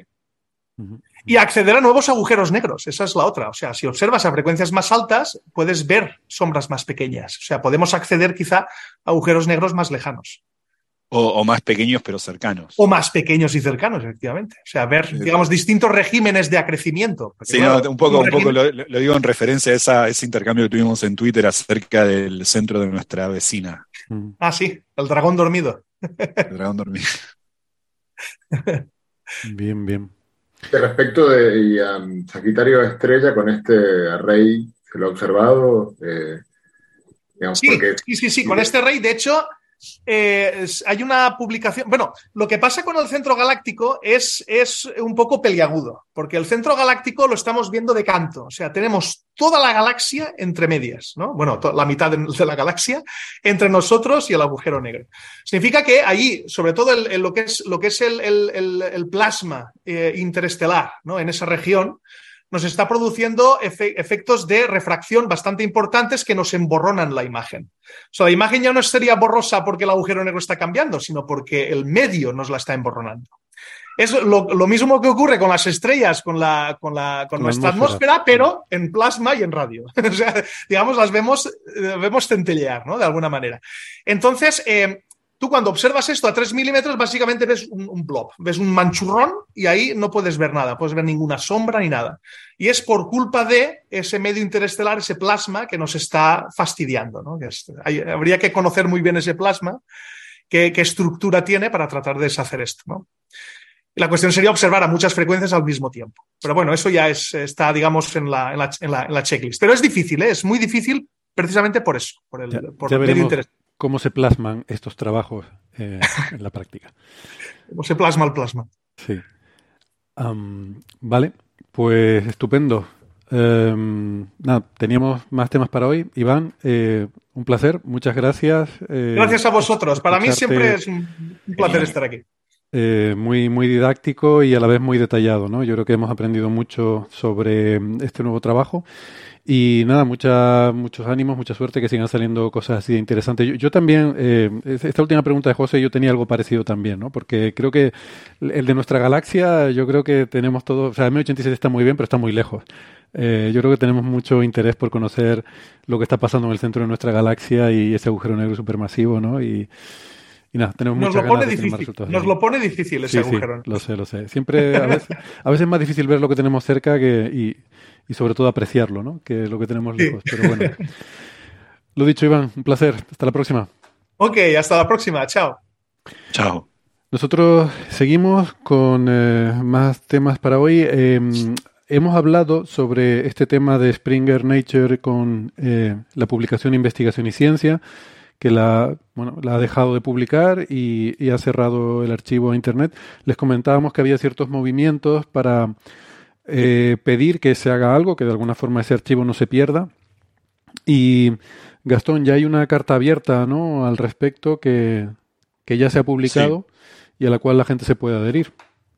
Sí, sí, me hizo, me hizo saber, bueno, lo, retuiteé la carta abierta en los mail, los tweets de Ernesto Lozano Telechea, que fue, trabajó mucho tiempo ahí, un amigo español que, que vive en Alemania ahora, eh, que trabajó mucho tiempo en la revista y fue editor de varios, varios sitios, una persona que sabe mucho del tema, y es una de las personas que movió mucho para buscar, eh, buscar diferentes adhesiones de diferentes lados, en particular de Latinoamérica, que me contactó para eso, y otros amigos, porque conocemos más gente ahí. Eh, es una carta abierta que todo el mundo puede firmar, yo la retuiteé, quizá la retuiteé de vuelta más tarde para que sea más fácil buscarla en los tweets. repito, Ernesto Lozano Telechea también lo retuiteó, y muchos de nosotros. La, idea es, adherir a esa carta que firmamos muchos, que es pedir que se preserve, el, que se salvaguarde ese, archivo. Un archivo de décadas, de décadas de, trabajos de investigación científica, pero estamos hablando de primer nivel, es decir, si se ¿qué se perdería si se perdiese eso? Se perdería eh, Stephen Hawking hablando de la radiación de Hawking, eh, Alan Good hablando de la teoría de inflación, Maldacena hablando de la conjetura de Maldacena. Eh, estamos hablando, y artículos así, el otro día di un ejemplo, hice una lista de las cosas que se perdería uno y hay muchas más que ustedes agregaron a esa lista. Ahí, estamos hablando de, no, no solo divulgación científica, estamos hablando de piezas de literatura científica escritas por los artífices de esas teorías. Y eso sería un escándalo. Lo sería de todas maneras, aunque los artículos de esas personas estuviesen ahí, porque hubo muchos, eh, yo no en particular, pero muchos de nosotros, Francis, por ejemplo, que, hemos contribuido eh, o de diferentes maneras a, o a divulgar los artículos de ahí o a escribir los artículos que están ahí. Y, eso se perdería también, y estamos hablando de décadas de trabajo. Y esto, eh, aparte, hay un meme por ahí que que, yo estoy como presentando el caballo de Troya a, una Troya que es Coffee Break, el caballo es Piper Científicos y adentro del, del caballo eh, eh, eh, dice anticapitalismo. Yo no, no quiero acá sembrar mis ideas particulares, pero creo que no tiene que ver con eso, tiene que ver con que cualquier persona que esté, que sea algo que no sea un imbécil, estaría de acuerdo con que el acervo cultural de, lo que estamos hablando es un acervo cultural que nos pertenece a todos, que no puede ser perdido así y que uno no puede estar a merced de eh, las aveniencias o desaveniencias eh, comerciales de una empresa. O sea, es decir, está bien si, si no continúa el proyecto de investigación y ciencia, está bien si se cierra, pero no puede ser que alguien adueñe eh, ese acervo cultural de décadas y que eso desaparezca solamente por capricho. Sobre todo no, costando nada, ¿no? Quiero decir que... No costando nada hacerlo. No hoy en día, claro, no es que tengas que mantenerlo, no es que tengas que, sino dejarlo en algún sitio o incluso permitir que la gente, mm, voluntarios, instituciones, decirle, mire, aquí está esto, el que quiera que lo coja. Yo lo guardo, claro, probablemente, probablemente se pueda, ¿eh? Yo no lo sé, tampoco quiero animar a nadie. Ha habido gente ofreciendo, yo tengo todo el archivo, lo puedo publicar. Yo no sé si legalmente se puede o no. Creo recordar que hay un concepto que se aplicaba al software que se llama abandonware, que es que cuando esto lo sabíamos los que los que éramos frikis de los jueguitos de ordenador en los años 90, que había juegos antiguos que ya eran retro, que ya las compañías no comercializaban. O, los 80, no te hagas el joven. sí. No, no, es que hace falta una cierta historia previa. O sea, yo en los 80 también era un friki y jugaba juegos de ordenador, pero todavía no, no existía abandonware. Pero ya en los 90 empezaba a haber abandonware, ¿no? Empezaba a haber software abandonado y que la gente lo, lo distribuía eh, sin hacer negocio, sin hacer eh, sin, sin hacerlo por, eh, por lucro, sino y, y, eso no era piratería, eso era porque no hay. Una vez estuve leyendo sobre esto, ¿no? La piratería, uno de los conceptos fundamentales que tiene que haber un concepto legal que se llama lucro cesante. Quiere decir que tiene que estar causando un perjuicio económico a alguien. Si tú causas un perjuicio económico a alguien, entonces estás cometiendo un delito de piratería.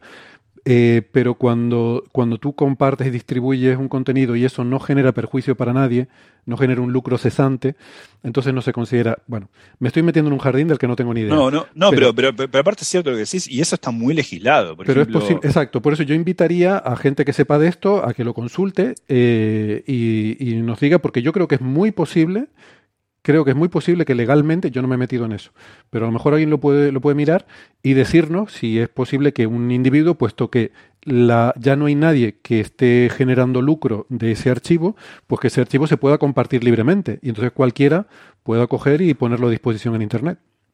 Sí, por ejemplo, el caso de la literatura es muy claro y es eh, universal. O sea, aquí en la, estrella, en la estrella de Tavi valen leyes tales que eh, no es que el chosno de de Joyce, puede seguir eh, manteniendo ad infinitum los derechos del Ulises y hacer cualquier cosa con el Ulises. No, no es, no es así. Eh, no es que, eh, bueno, María Kodama acaba de fallecer, pero no es que todo, si hubiese vivido infinito, tiene derechos de infinito sobre la obra de Borges. No es así. Después de un tiempo, esos derechos caducan en literatura y en otras artes también. Entonces, a veces son 60, 70 años, yo no sé cuánto es. No, sí, sí, son, muchos. Yo me acuerdo, yo me acuerdo cuando ocurrió lo de Joyce, cuando se liberó. el ejemplo de, Joyce, por ejemplo, no, no, no fue casual, es porque me acuerdo cuando, cuando se liberó. Puede pasar mucho tiempo, está bien, pero lo que quiero decir es que es, eso ha sido legislado, ha sido pensado. El acervo cultural es una cosa que se, que, y la universalidad de este se, se discute mucho, hay muchas leyes acerca, hay muchos, hay muchos pactos a los que diferentes países adhieren. Entonces, esto no es una cosa que un, montón de trasnochados eh, se les ocurre discutir ahora por un caso particular dedicado a la ciencia. Es una cosa que me parece que es muy riesgosa. Todavía damos un ejemplo que nos parecía bizarro, pero no lo es. ¿Qué pasaba si Wolfram o algún millonario de estos, medio friki de la ciencia, se les ocurre comprar archives? ¿no? Mm y eh, Cornell se lo vende.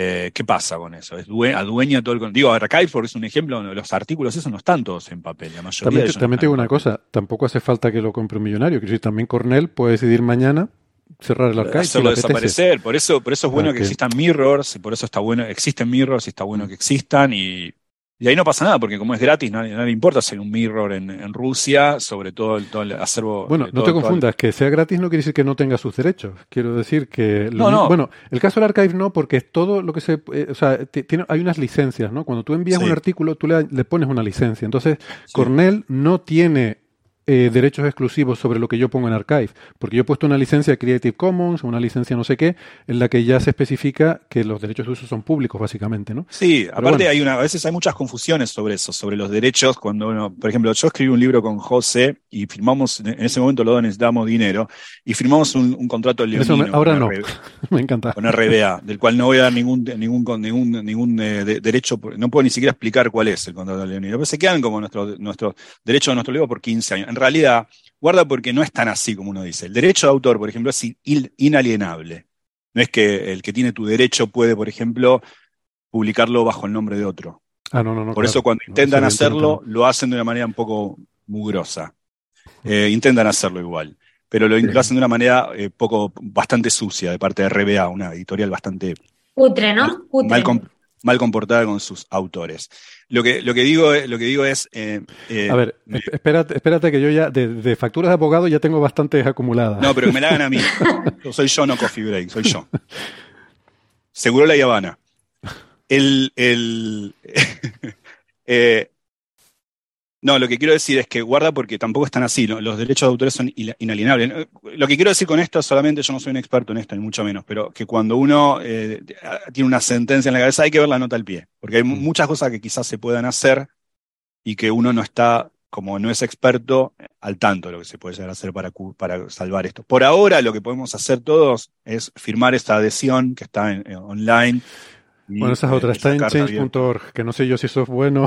Porque, Exacto, eso change. Porque lo de change.org es un poco, pero bueno. No digo vacío, o sea, ¿hay algún tipo de, respuesta de Springer Nature? no, yo, es que yo, eso, es lo que iba a decir, ¿no? Yo creo que este proceso ahora tiene dos pasos. El primero es intentar eh, que Springer Nature sea razonable y dé alguna solución a esto, ¿no? Y creo que esta carta lo que va dirigida es a intentar convencerles de que hay suficiente interés como para que se haga algo con este archivo. Entonces, lo primero sería ver si reaccionan de alguna forma positiva. Si no reaccionan de una forma positiva, pues entonces cuando ya entraríamos con estas cosas que hablaba yo de que si abandonware o leyes que haya que puedan de alguna forma eh, respaldar el, que particulares puedan, o, incluso instituciones, puedan hacerse cargo de, mantener este legado para que otras personas puedan acceder. Que hoy en día, insisto, con los medios tecnológicos es, es muy sencillo, que simplemente un porrón de PDF estén disponibles a todo el mundo. Eso es, es un servidor web y una cuota de 15 euros al año o algo así.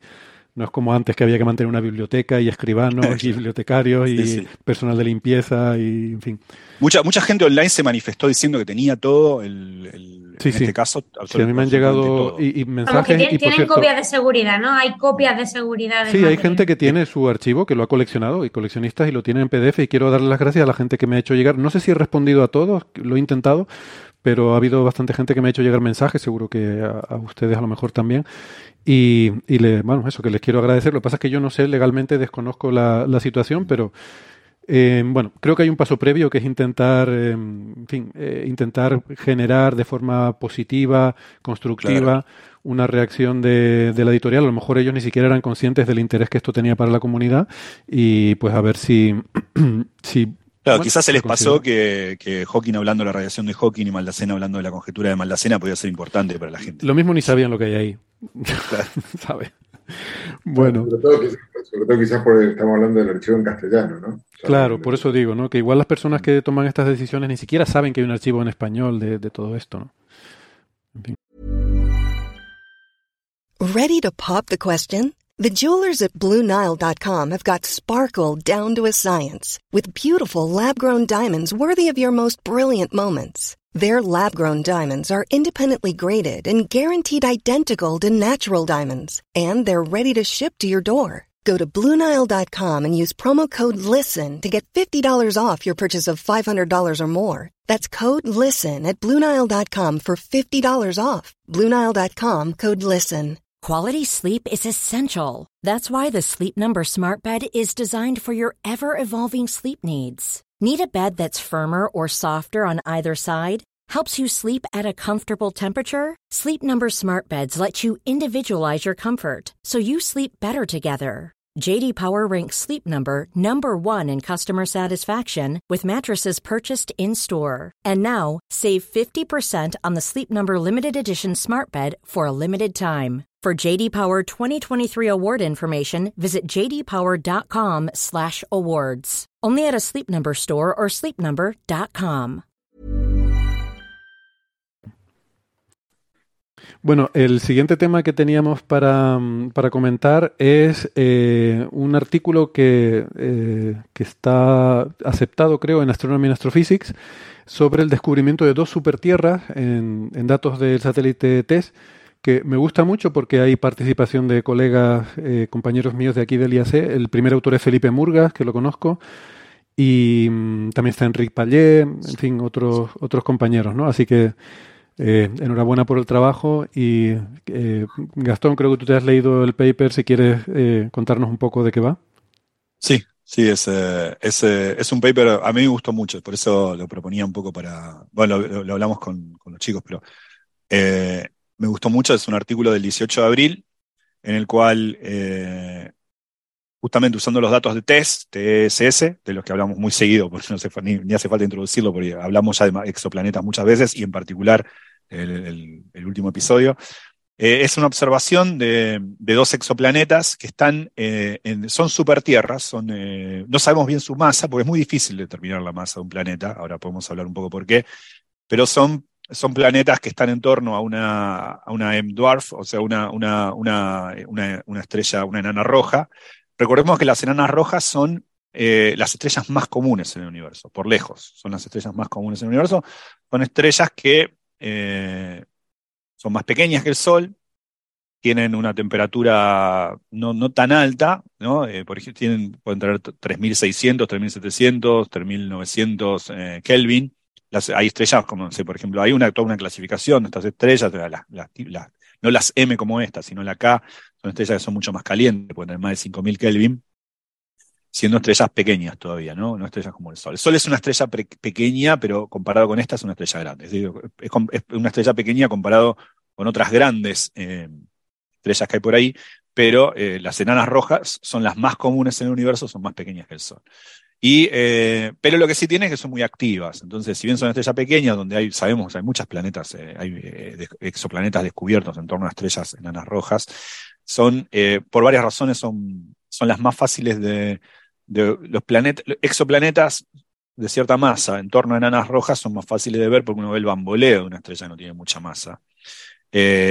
mientras que exoplanetas en torno a estrellas más grandes son más fáciles de ver por tránsito, ¿no? porque bueno, hay, mucho, mucho que decir de esto, pero ciertamente esto es el descubrimiento de dos planetas supertierras que oscilan en torno, eh, que orbitan en torno a esta, a esta, estrella. Esta estrella es una estrella que tiene el 44% de la masa del Sol, 0,44 veces la masa del Sol, y tiene también el 44% de su radio. ¿eh? Eh, tiene el 44% de la masa del Sol y el 44% del tamaño del Sol, menos de la mitad del Sol.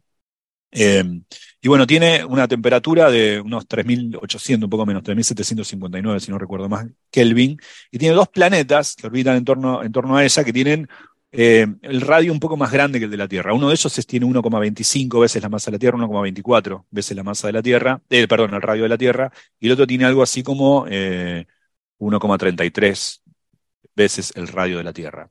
Pero tienen masas mucho más grandes. ¿eh? Las masas no se saben con precisión, es mucho más difícil. Si uno mira la precisión del radio es fácil de ver, pero la, medición de la, masa es más difícil. Esto tiene que ver con que, eh, lo que voy a decir es, grosso modo así, es para saber la masa del astro que orbita, el planeta, uno necesita escudriñar en la dinámica de dos cuerpos. ¿Por qué? Porque si uno tiene una masa que es muy, muy masiva, lo que orbita en torno, en torno a ella orbita a un periodo que es independiente de la masa del objeto.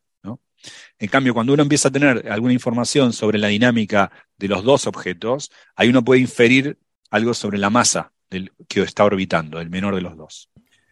Por eso es que la medición de la masa es más difícil que la medición de un radio, de un planeta. Lo que se tiene para la medición de la masa, de hecho, son cotas. En este caso, de estos dos planetas, uno de, 1,28 veces la radio de la, Tierra y el otro de 1,33 veces el radio de la Tierra, las masas que se tienen respectivamente, uno se sabe que es menor a cuatro veces la masa de la Tierra y el otro que es menor a siete veces la masa de la Tierra, pero no se sabe cuánto. Es decir, una cota superior a la masa cada uno pero son dos planetas, que, como resumen, dos planetas que están orbitando muy cerca, eso se sabe del periodo, tienen un periodo de más o menos 17 días, 20, y tantos días, eh, uno y el otro.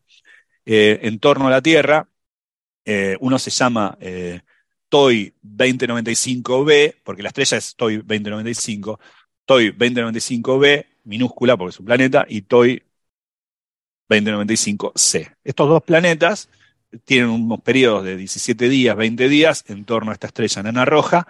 La estrella tiene el 44% de la masa del Sol, el 44% del radio del Sol, y estos dos planetas tienen uno menos de 4 masas, sol, eh, masas terrestres, el otro tiene menos de 7 masas terrestres, y orbitan en la zona de habitabilidad. ¿En la que es la zona de habitabilidad? Bueno, estas estrellas son pequeñas, eh, son no muy calientes comparado con otras, tienen, repito, eh, menos de 4000 Kelvin, pero son muy activas. Entonces, eh, por ejemplo, si un planeta vive muy cerca de una estrella, una nana roja, le vuela de un plumazo la atmósfera. ¿no? Entonces, hay, un, una, un cierto rango que se llama el rango de habitabilidad, y estos dos supertierras viven en ese borde del radio de habitabilidad. Eso es un poco el resumen de este trabajo. A mí me gustó mucho el trabajo en general. Después los detalles, yo no soy un experto en esto, pero eh, es un trabajo, un trabajo que incluso para alguien como yo lo puede leer perfectamente. Está súper bien escrito. A mí me gustó mucho el trabajo. Mm. Esto, siempre estos artículos de descubrimientos de, exoplanetas eh, tiene algo de, evocador, ¿no? Y cuando nos hablan de supertierras, pues, pues todavía más. Claro. Hay muchos. igual no, no pensemos que es una tierra, ¿no? En el sentido, es, estos planetas están sometidos a más de 300 grados Kelvin, ¿no? En la superficie, entre 300 y 500 grados Kelvin. Están muy cerca, ¿no? Dijiste que eran, no sé, decenas de días lo que tenían de. 17 días de, de periodo. muy cerca de la. Por eso, por eso están en el borde de la, de la. Si vos estás muy cerca de estas estrellas, la estrella más chica, que el Sol, uno dice ingenuamente, yo voy más cerca de ella, puedo ir más cerca de ella son muy activas esas estrellas, de que tener mucho cuidado. Mm. Hay, hay, un artículo por ahí de exoplanetas que, que me leí para sacarlo en, Coffee Break, pero se nos, se nos ha ido pasando por falta de tiempo y no, no lo hemos comentado. Pero eh, algún día lo voy a comentar porque me parece interesante el tema de. Mm, hay una. Hay lo que se llama un gap eh, en, para tamaños un poco más grandes que estos, en los que como que no hay planetas ahí, o hay muy poquitos, ¿no?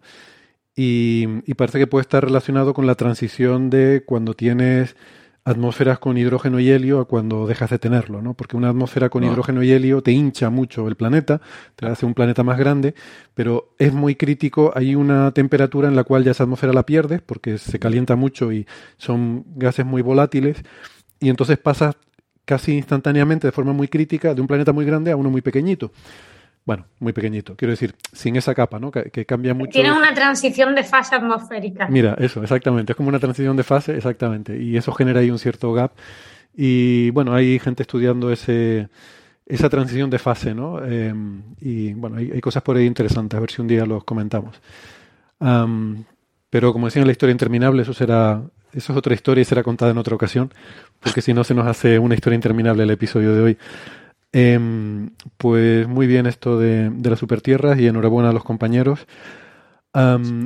otra cosa interesante que nos proponías, Gastón, que, que también eh, parece un tema muy, bueno, muy bonito porque lo vemos de lejos, es un, evento, un evento de disrupción de marea, eh, que es lo que ocurre, es como se llama cuando una estrella pasa muy cerca de un agujero negro y es destrozada por las mareas del agujero negro y genera eh, bueno el material con el que se forma el disco de acreción de un agujero negro es cuando un objeto pasa cerca en este caso una estrella y, se rompe no em, este es un artículo de eh, Christos Panagiotou, es el primer autor de, del Instituto Tecnológico de Massachusetts. ¿Perdón? En Astrophysical Journal Letters, sí. Salió publicado en Astrophysical Journal Letters la semana, esta semana que pasó. Es un, artículo donde, donde es, es, una galaxia relativamente, relativamente cercana. Es, la galaxia se llama NGC 7392, es una galaxia que queda a unos 40 y algo de megaparsec, que eso es como algo así como 14, entre 14 y 15 millones de años luz. Para que tengamos una referencia, antes hablábamos de, M, de M87, la galaxia que contiene el agujero negro este en su centro, del que hablábamos antes con Iván, esa galaxia queda casi 54 millones de años luz. Esto es como... Gastón, perdón, dijiste cuarenta y pico de megaparsec, entonces eh, eh multiplicado por tres, dividiste por tres. Eh, dividí por. Ah, sí, que, queda, queda. Ah, ok, perdón, perdón, no sé, no sé qué dije. Eh, son cuarenta y tantos megaparsec. O sea, 44 megaparsec que multiplicar por 3 para años luz. O sea, ciento y pico de años luz. 140, ¿cuánto? Eh, 4, 120 millones de años luz. Perdón, dividí por 3, dice mal. Sí, cuarenta y tantos megaparsec. Eso, eso es un poco, es una galaxia relativamente cercana. O sea, es una galaxia lejana. Es del orden de magnitud de M87, eso estaba diciendo. M87 está a 54 millones de años luz. Esto está a ciento algo. Es, es una galaxia, eh, una galaxia donde eh, relativamente cerca para este tipo de eventos. ¿Por qué digo esto? Porque ya tenemos muchos candidatos de eh, lo que se llama evento de disrupción de marea, Tidal Event, event Disruption. Eso, esos eventos de disrupción de madera, de, madera. marea es, madera, es cuando una estrella pasa cerca de un agujero negro supermasivo, cerca del centro de una galaxia. Entonces, ¿qué hace? La, pasa cerca y la no la traga, pero la despedaza. La despedaza y cuando despedaza la, estrella, eso tiene una gran emisión. Una gran emisión tanto en energía, estamos hablando, de, ahora vamos a ver cuánta es energía, pero también en espectro. Y no solamente en espectro, sino en diferentes canales, porque no solamente eh, emite en, eh, eh, electromagnéticos, sino también neutrinos, emite muchos neutrinos. De hecho, se han detectado neutrinos provenientes de eventos de disrupción de, marea, es decir, el despedazamiento de una estrella debido a su paso rasante cerca de un agujero negro supermasivo. Estos eventos son relativamente frecuentes. Bueno, depende mucho de qué tipo de galaxias. El otro día veía ligeramente la gente dice, bueno, ocurre cada tantos años. Bueno, depende. Depende en qué tipo de galaxias, porque depende si qué tipo de eh, primero si podemos verlos y no lo confundimos con otra cosa, por ejemplo en un quasar. Eh, eh, depende también de qué tipo de galaxia estemos hablando, porque hay galaxias que tienen sus regiones centrales donde se crean muchas estrellas más populadas que otras. O sea, depende mucho de eso, pero típicamente se puede hacer una estimación que esos eventos en una galaxia grande, qué sé yo, ocurren cada 10 a la 4 años. Estamos hablando de decenas de miles de años. Pero claro, uno tiene muchas galaxias. Entonces hay varios candidatos a haber sido observados. Pero lo que tiene interesante esto es que este fue una observación en el infrarrojo.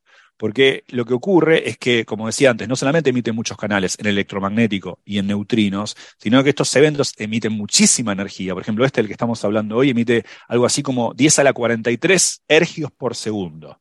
Este número es enorme, Así que lo tenemos que comparar con, algo que conozcamos. Bueno, lo podemos comparar con lo que hablamos la semana pasada. La semana pasada estábamos hablando de estos ultra luminous X sources, o sea, estas fuentes en rayos X ultraluminosas, que recordemos que o se dan por efectos, por, eh, eh, acreción en torno a agujeros negros o en torno a estrellas de neutrones, como el, que, como el que hablamos la semana pasada.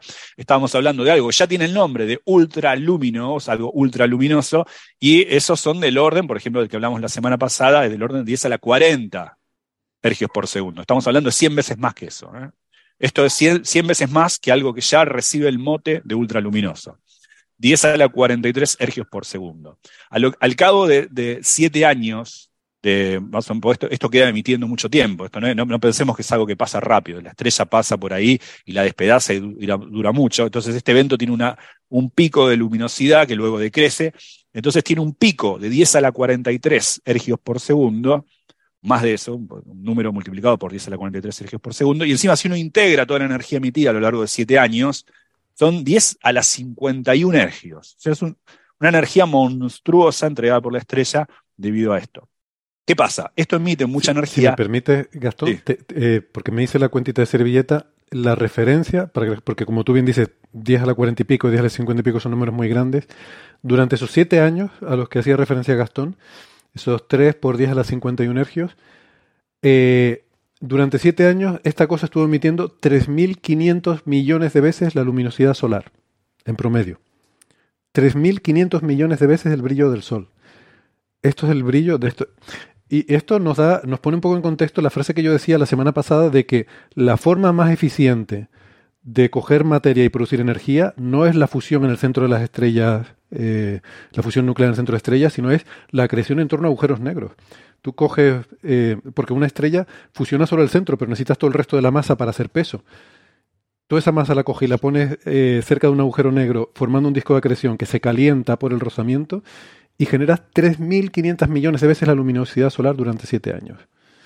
Eh, eh, me voló la cabeza cuando vi este número. Igual me equivoqué en el cálculo, pero vamos, 10 a la 53 hercios estará por ahí. 51, perdón. 51 energías, sí, la integral. Porque esto, esto tiene un pic, un pico, o sea, esto, esto uno, uno lo mira en, básicamente, eh, lo, que hace es analiza un, survey, ¿no? que, es en el, el Mid-Air Survey del New Waste, o sea, mid de medio infrarrojo, entonces uno mira todo el registro. El pico este de luminosidad se dio en el 2015 y luego siguió cayendo. Ese pico 10 a la 43 Sergio por segundo y si uno integra la forma de este pico es más o menos 10 a la 50 y un poco más. 2015 cuando empezó Coffee Break.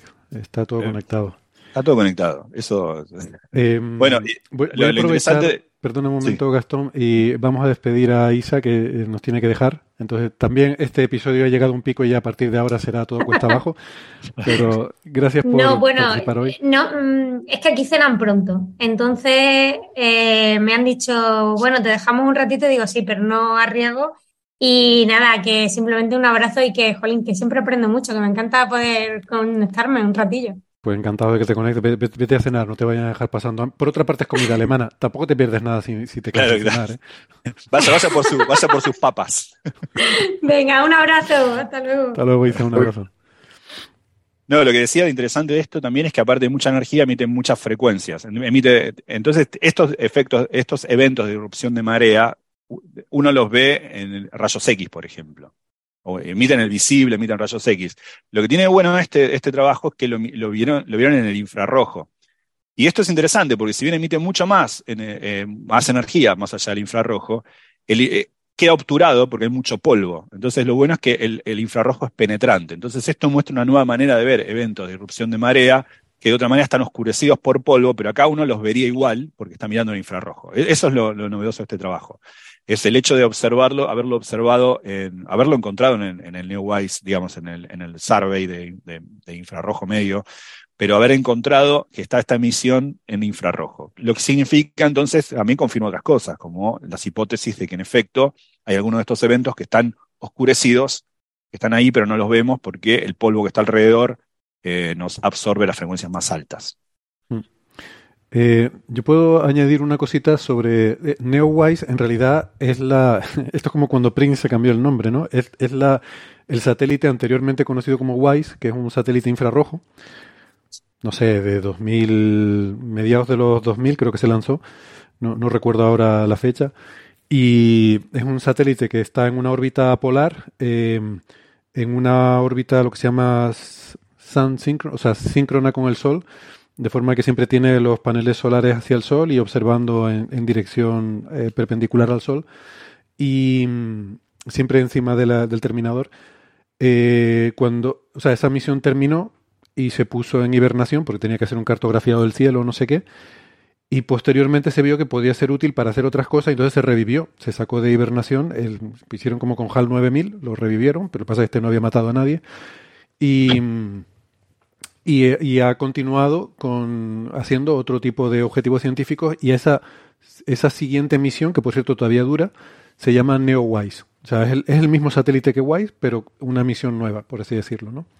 Y hay un cometa famoso que se llama NeoWise que mm, fue descubierto por este satélite, pues este, este satélite ha descubierto miles de cometas y de asteroides y tal, pero este fue un cometa a simple vista, que, que, se podía ver a simple vista y se le puso el nombre de NeoWise aunque no sé, yo creo que debían haberlo llamado Neowise, yo que sé, 743, porque si dices el cometa Neowise parece que es el único que ha descubierto cuando justamente su misión era descubrir un montón de estos objetos y descubrió un montón de estos objetos. Pero como que a este se le puso nombre propio porque era particularmente espectacular. Y pues nada, era una eso, una acotación sobre, sobre el instrumento. Y, quizás añadiría lo que ha explicado Gastón. Yo también me leí un poco por encima del paper, ¿no? Me, gustó mucho, la verdad, me pareció muy interesante el, em, estos eventos tan violentos ¿no? que, ocurren. Eh, porque, claro, estos eventos, como son. Eh, o sea, como se calienta tanto ese disco de acreción, su pico de emisión suele estar en rayos X, ¿no? Y por eso se empezaron a, detectar sobre todo en rayos X. Y era un poco mm, sorprendente que el tipo de galaxias en el que se encontraban preferentemente, ¿no? Porque dice, como decía Gastón, no son, o sea, depende de las condiciones de la galaxia, eh, es más o menos probable que ocurran, em, mm, pero se observaban en particular, sobre todo en un rango muy eh, estrecho de parámetros de las galaxias, eh, entre las que están, entre las que son muy azuladas porque tienen formación estelar muy vigorosa, esto es lo que decía Jorge Sánchez al principio, y se acuerdan que cuando se está dando formación estelar hay muchas estrellas muy masivas, muy luminosas y muy azules que, mm, que te cambian el aspecto de, una región donde están formándose estrellas, pero duran muy poquito. Eh, rápidamente, eh, en un millón de años o unos pocos millones de años, esas estrellas van desapareciendo y entonces la región pierde esa luminosidad y ese color azul. ¿no? Pues entre eh, esas galaxias eh, muy azules con eh, formación estelar muy vigorosa em, y, donde ya empiezan a ser rojas y, calmadas, es donde se ubican estos, este tipo de eventos. Y lo que plantean aquí, lo que postulan es que quizás lo que pasa es que a partir de ese momento empieza a haber mucho polvo en estas galaxias y el polvo oscurece. Mm, estos eventos siguen ocurriendo, pero el centro de la galaxia está en polvoriento. O sea, nosotros no podemos ver el centro de nuestra galaxia por todo el polvo que hay en medio em, y todo el material que hay en el medio interestelar. Entonces, eh, las galaxias, una vez que pasan esta primera fase de formación estelar muy vigorosa en el centro de esas primeras eh, etapas, acumulan mucho polvo. Entonces, quizás lo que estamos viendo es un sesgo porque estamos viendo preferentemente esta emisión de rayos X, los rayos X no atraviesan el polvo, estamos viendo preferentemente esta emisión de rayos X justo en el momento en el que ya o sea, empieza a haber suficientes estrellas como para que ocurran estos eventos, pero todavía no se ha llenado todo aquello de polvo. Eh, todavía está relativamente limpio el interior, ¿no? Y con ese tipo de observaciones que sí penetran el polvo, a lo mejor podemos resolver esa, esa incógnita. Sí a mí me pareció interesante, porque si a, mí alguien en la calle me hubiese frenado el otro día y me hubiese preguntado ¿en qué frecuencia se ven eh, eventos de, disrupción de marea? hubiese contestado en, en, rayos X, punto. Sí, sí. Entonces yo aprendí de este, claro, nunca había pensado en realidad, claro, es un evento, emiten todo, emiten desde neutrinos hasta electromagnético, en electromagnético desde infrarrojo hasta X, eh, y no había pensado eso, pero claro, eh, dije, bueno, en todo caso hubiese dicho, bueno, pero el infrarrojo me hubiese dicho este transeúnte inoportuno. Yo le hubiese contestado, sí, bueno, bueno, pero queda opacado por el X, porque emite mucho más en el X. Claro, pero puede estar oscurecido. Y le digo, bueno, me tengo que ir, me, tengo que ir, me están esperando. Qué suerte tienes tú con la gente que te encuentras por la calle. A mí me suelen decir, tiene un eurito ahí para un bocadillo. bueno, eh, Vale, pues por seguir con la temática del polvo, em, resulta que yo no sé si a ustedes les pasa, ¿no? Pero, pero yo en general estoy saturado y harto de polvo en la vida. De, de, estar eso no es, medio sexual en, España, eso. Me acabo de dar cuenta, según, lo decía. Me alegro, por vos, maestro. no. nunca es bueno estar saturado de, en, esa, en ese contexto, pero eh, justo me, di cuenta, según lo decía, y quise, quise arreglarlo, pero, pero tu, tu, interjección no me permitió. he quedado fatal, eh, pero iba a decir que me pasó el día limpiando polvo en casa, ¿no? Eh, por, en fin, las alergias y demás. Y claro, uno, uno siempre tiene, uno proyecta sus anhelos y sus esperanzas en el universo y dice, pero hay zonas en el universo de baja metalicidad donde seguramente habrá poco polvo. ¿No? Y uno vive con esas ilusiones y, esas esperanzas, ¿no? Y luego viene el James Webb con trabajos como este artículo que vamos a comentar ahora de la investigadora, la primera autora se llama Olivia C. Jones. Eh, hago énfasis en lo del C. para que la gente no piense que es Olivia Newton-John, que esa es, es otra. Em, era otra. Alerta era otra.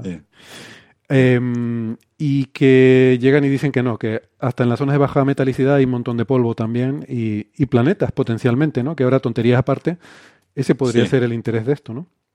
Sí, eso, eso sorprendió mucho. Ahora podemos discutir por qué esto es muy importante, pero primero recordemos que es para nosotros, no para nosotros, para los astrónomos, yo no me incluyo ahí, pero ¿qué, es para los astrónomos hablar de poca metalicidad? Te podemos adoptar, metalicidad, eh, Gastón. Yo creo que a estas alturas te podemos adoptar. sí. la metalicidad es todo aquello para, para un astrónomo que no sea helio e hidrógeno, ¿ok? Oxígeno, magnesio, todo eso, metalicidad, ¿está bien? No tiene que ver con el carácter metálico del material o su propiedad química, sino con todo lo que sea más pesado que el helio hidrógeno, los dos elementos más frecuentes en estrellas, pero los dos elementos más frecuentes en el universo.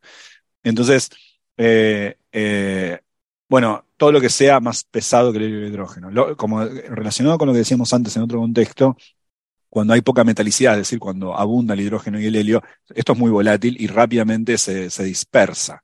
Entonces, si uno encuentra regiones vastas donde hay mucho, poca metalicidad, o sea, donde lo que hay es hidrógeno, helio y nada más que eso, entonces difícilmente uno cree que va a haber formación de planetas, porque como se dispersa mucho, uno necesita esos pequeños em, elementos, esas densidades primigenias para formar grumos que luego serán mundos, digamos. ¿no? Entonces, uno necesita esa suerte de materia prima con la cual trabajar, y si, si hay poca metalicidad en regiones muy vastas, eso se dispersa, entonces uno ingenuamente diría que ahí no hay mucho por hacer. Esto es importante en particular para cosmología, no solo para astrofísica. ¿Por qué? Porque nos habla de que en qué condiciones del universo temprano o joven podemos esperar que se hayan formado, por ejemplo, estrellas pequeñas y planetas en torno a ellos. ¿Por qué? Porque el universo al comienzo tenía muchas más eh, regiones que hoy donde pasaban estas condiciones. Regiones vastas con muy baja metalicidad. ¿Eh? Porque la metalicidad típicamente se forma, se hacen estrellas. Digo típicamente porque hay otra, otras formas de crear, no sé, colisiones, no sé, hay otras formas, pero típicamente los materiales pesados se hacen en estrellas, ¿no? Entonces, eh, al menos los no, no, no muy pesados, que se forman de otra manera. Pero, eh, entonces, ¿qué pasa? Es importante. de otra forma, incluso los muy, muy pesados. Incluso se necesitan estrellas para formar. Requieren estrellas. Solamente, solamente que no cocinando, sino chocando entre ellas. Así que uno dice, bueno, universo temprano, eh, las regiones vastas de poca metalicidad más abundantes, entonces uno puede poner una cota acerca de qué esperar, cuáles son las expectativas de pensar cuál era la tasa de formación estelar de estrellas pequeñas y en torno a estas todavía material suficiente, polvo básicamente, para formar eh, planetas, por ejemplo. Bueno, esta observación de, este, este, artículo de, Olivia Jones, que salió el 24 de abril en, Nature Astronomy, ahora, el 24 de abril, eh, lo, que, lo que muestra es que con datos del James Webb, eh, de la, con esto de la cámara, el Near Infrared, ¿no? El, mm. NIRCam, Near Infrared Camera. NIRCam, esa. Eh, lo, que, lo que muestran es que miraron una, una, región, una región vasta de acá, de una galaxia que está muy cercana, que una, una pequeña galaxia, que es la pequeña nube de Magallanes. Ahí hay una región, un objeto que es una región vasta, que se llama NGC 346, y, y ahí eh, es una región bastante grande comparada con otras regiones en las cuales uno encuentra formación estelar, y que tiene muy baja metalicidad.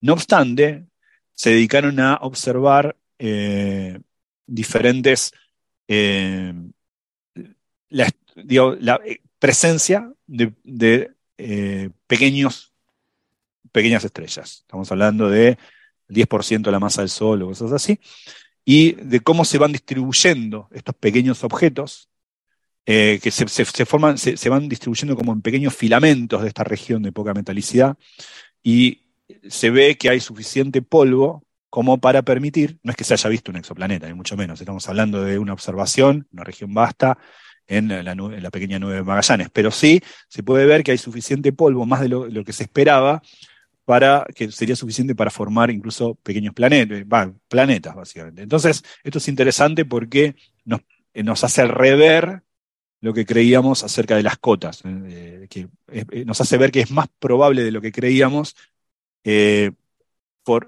se quede ahí suficiente polvo aún en regiones vastas de poca metalicidad. Eso es un poco.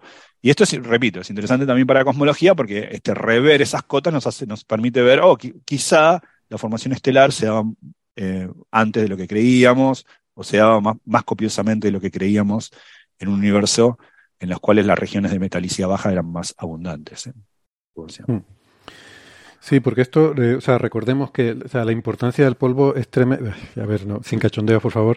El, polvo, a pesar de que pueda ser molesto en la vida diaria, em, eh, o sea, desde su punto de vista, desde el punto de vista cósmico, es de vital importancia porque, o sea, al final, las partículas de polvo son silicatos de mm, en general es típicamente pues átomos de silicio combinados con otro tipo de átomos para formar grumos en los que se condensan cosas.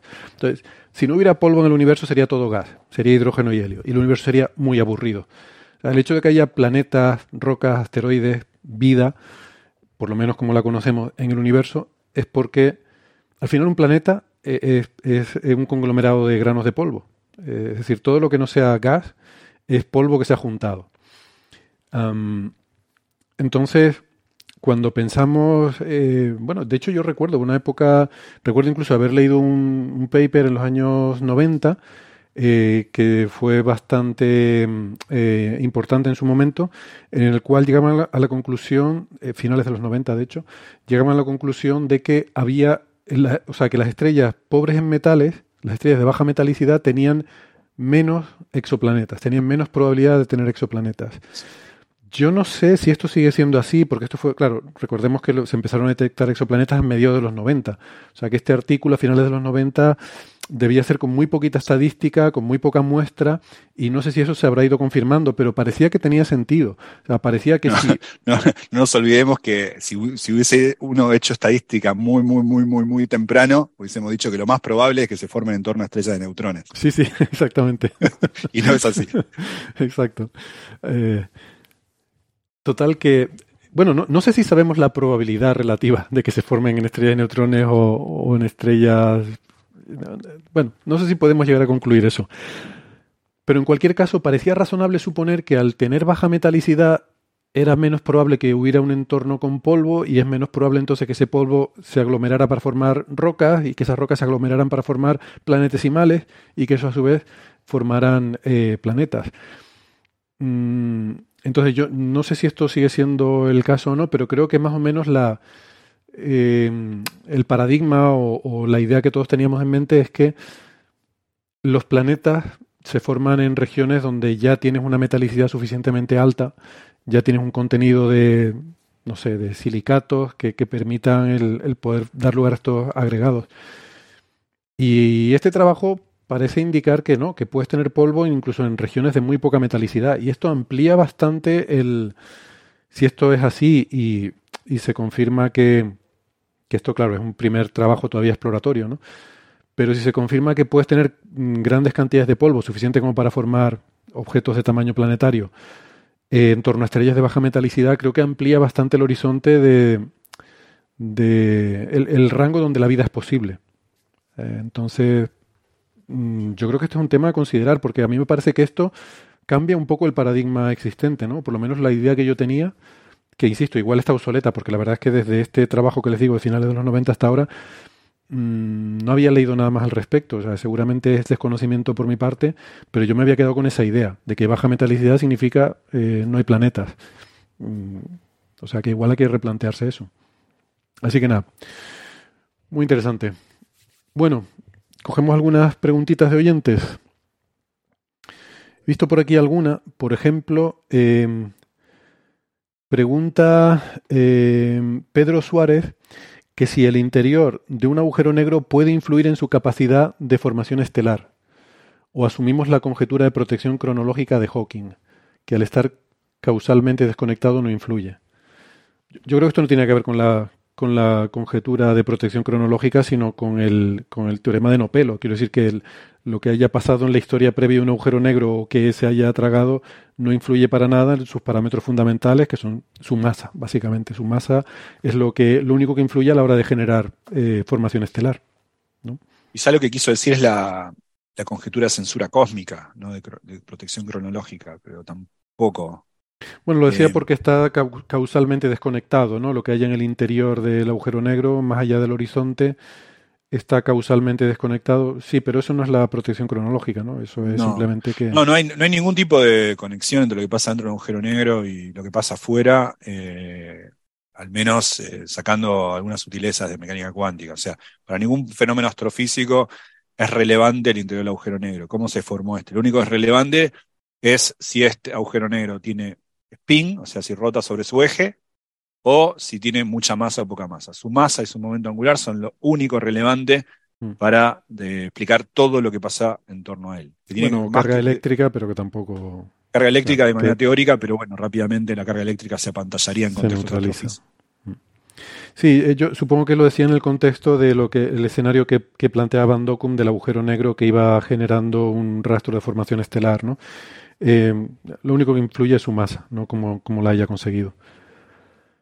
Eh, pregunta Cristina Hernández, menos mal que están aquí Gastón y José, porque yo no me atrevería con esta pregunta.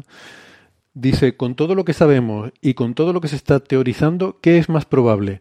¿Que nuestro tiempo y espacio se extienda hasta el infinito hacia atrás en el tiempo o que haya, que haya tenido un inicio o varios inicios sucesivos?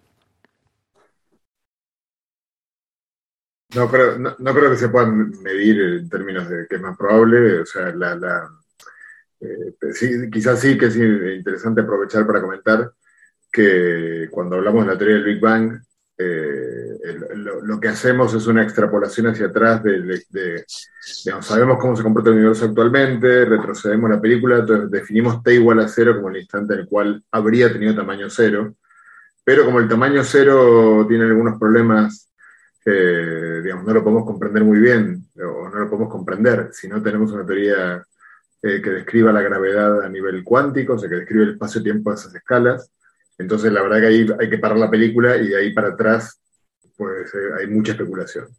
Eh, si le queremos a Hawking, hubo un, un, inicio del tiempo y esto pudo haber ocurrido, puede haber otros universos con otros inicios del tiempo, también es posible que el tiempo no tenga, sea infinitamente, que el universo sea infinitamente viejo, solamente que lo que ocurrió desde ese instante en el cual era muy pequeño para atrás, eh, puede que no tengamos jamás indicio de lo que ocurrió, o si le queremos a Penrose, sí. Eh, hay, hay, para todos los gustos. Eh, ¿Quieres añadir algo, Gastón, o te das por satisfecho? No, no, lo que dijo José es completo y, y yo pienso lo mismo. Eh, a veces uno, acá en estas cosas hay una especie de compromiso entre lo que uno desearía. Desearía acá significa cuán difícil le es imaginar un... cuán difícil, no sé, por ejemplo, imaginar un punto sin espacio o un comienzo, un, comienzo sin un antes, ¿no? Eh, no sé, es muy difícil, pero hay una competencia entre eso, entre nuestra dificultad de asequir eso conceptualmente y de lo que nos dicen los modelos teóricos. Hay algunas cosas más eh, naturalmente, más naturales que otras en algún paradigma científico. Pero, como dice José, hay para todos los gustos. que, ni, idea sería la respuesta coloquial. ¿no? Que ni idea, no, bueno, uno puede decir, por ejemplo, uno vas a encontrar ahí debates, si no, alguien dice no, que, que yo, Rain, eh, Steinhardt o, o, Penrose, o cada uno tiene algunos modelos de preuniverso distintos, o, o no sé, mm. veneciano, y otros te van a decir, no, el universo comenzó en un momento porque eso, esos rebotes cósmicos requieren, o sea, violación de, condiciones de energía o lo que fuere. Bueno, hay, hay debates sobre esto, hay naturalidades y todo, pero justamente es un debate abierto y como bien dice José, hay para todos los gustos, o sea, hay de todo y hay cosas muy interesantes para un lado y para el otro. Eh, yo voy a aprovechar, es que me, resulta, me, hace gracia la naturalidad con la que aceptamos los infinitos, como que es intelectualmente gratificante el, poner algo en el infinito. Eh, y, de hecho, sociológicamente, si lo piensas, el, una edad finita del universo, un día en que comienza el universo, es muy perturbador frente a la idea de un universo eterno, que era quizás prevalente eh, hasta el momento, ¿no? por lo menos entre las personas con mentalidad eh, voy a decir atea. Mm, pero, no sé, me, sorprende lo, lo, bien que lo aceptamos. Voy a aprovechar, eh, porque esto lo puedo hilar con algo que me preguntaba alguien en Facebook el, otro día y todavía no lo he respondido. Lo que pasa es, estaba haciendo tiempo para ver si me venía a la memoria el nombre de, de, este contacto que me preguntaba en Facebook y no, no, me viene a la cabeza, lo siento, le pido disculpas. Pero eh, se refería a la interpretación de la mecánica cuántica de muchos mundos eh, y comentaba que eso le parecía una, una aberración, que no podía ser porque esa idea de que el universo se puede duplicar cada fracción de segundo eh, generaría eh, universos arbitrariamente grandes muy rápidamente, ¿no? Y me, llama la atención que eso nos genera un problema, o sea, el pensar que todo el universo entero con lo grande que es se pueda duplicar cada millonésima de segundo, por eso efectivamente da lugar a un universo muy grande, pero si alguien le dice que el universo es infinito, dice, ah, vale, eh, no, no, genera ningún problema, ¿no? Algo que crece exponencialmente, siendo finito, eh, nos vuela la cabeza y dice, no puede ser. Pero algo infinito, no nos molesta. tenemos una especie de, de resignación al infinito contra la que yo me quiero rebelar. Eh, lo aceptamos con demasiada naturalidad. Eh, o sea, oiga, no, o sea, el infinito, si lo vamos a aceptar, vale, pero aceptémoslo como algo aberrante, como, como lo que es. Y mm, la, la, aclaración que quería hacerle es que esa visión, mm, esto me, me estoy yendo colateralmente de, del tema, ¿no? Pero bueno, lo aprovecho, como digo, para, para hilarlo con esta pregunta.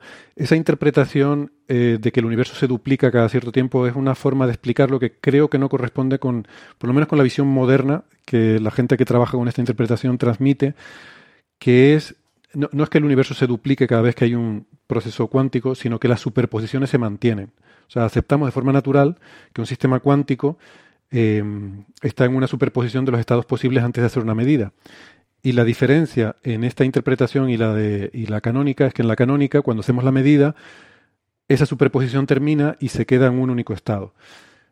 La interpretación esta de muchos mundos, por lo menos la versión moderna, no es que se dupliquen los mundos, sino que al hacer la medida, el instrumento de medida y el observador quedan también en una superposición de estados. O sea que lo mismo que le ocurre al sistema cuántico, que lo que es cierto en el mundo cuántico sigue siendo cierto también en el mundo macroscópico.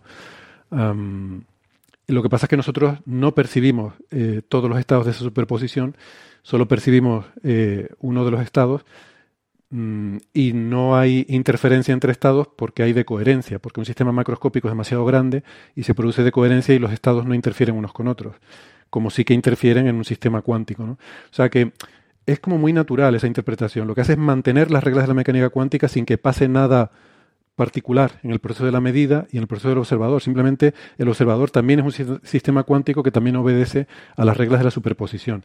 Y lo que cambia entre el sistema microscópico y macroscópico es la decoherencia debida al, al, a las interacciones, el número tan elevado de interacciones que hay en un sistema eh, macroscópico. Y bueno. Quería hacer un comentario también histórico sobre me pareció importante esto que decías, de que qué raro que nos tendría que parecer, pero no nos parece, el pensar en un universo infinito. ¿no? Esto de que naturalicemos algo que, como, ah, no, no, si, si, si el tiempo ocurrió desde toda la vida, eh, Entonces eh, está bien, no pasa nada. Si el universo es infinito, está bien, pero. Y esto, de hecho, no, no siempre fue así. O sea, si uno lee la, la, metafísica de Aristóteles, se hace toda una, se hace esa pregunta de la finitud del espacio y hace toda una demostración hermosa, muy larga, sobre primero que los cuerpos no pueden ser finitos, o sea, qué es el movimiento, y, hace, y llega a que es imposible que el espacio sea infinito, ¿no? Lo, eh, eh, concluye, de, demuestra con estos sofismas propios de esa época, eh, no es una demostración en absoluto de la vista de la lógica de hoy, digamos, pero eh, demuestra que, que, esa idea del infinito, del infinito, era una aberración para él, ¿no? Era, era inconsistente con, con el uh -huh. pensar, digamos. Ah, qué interesante. Eh, pregunta Teresa Hernández por un tema de la semana pasada. Eh, ¿Te acuerdas, Gastón, que nos contabas este artículo sobre, o esta nota de prensa de la NASA, sobre que con el James Webb se había observado un protocúmulo, ¿no? O sea, un cúmulo de cómo sería un cúmulo grande, eh, como el sí, actual sí. de coma, coma. si cuando él, cuando era muy joven, ¿no? Cuando estaba, no, no, recuerdo la edad, pero vamos, cuando todavía estaba. Sí, eh, sí, algo así como el 5% de la edad del universo hoy, ¿no? 600, entre 600 y 600 y 650 millones de años, algo así. De acuerdo.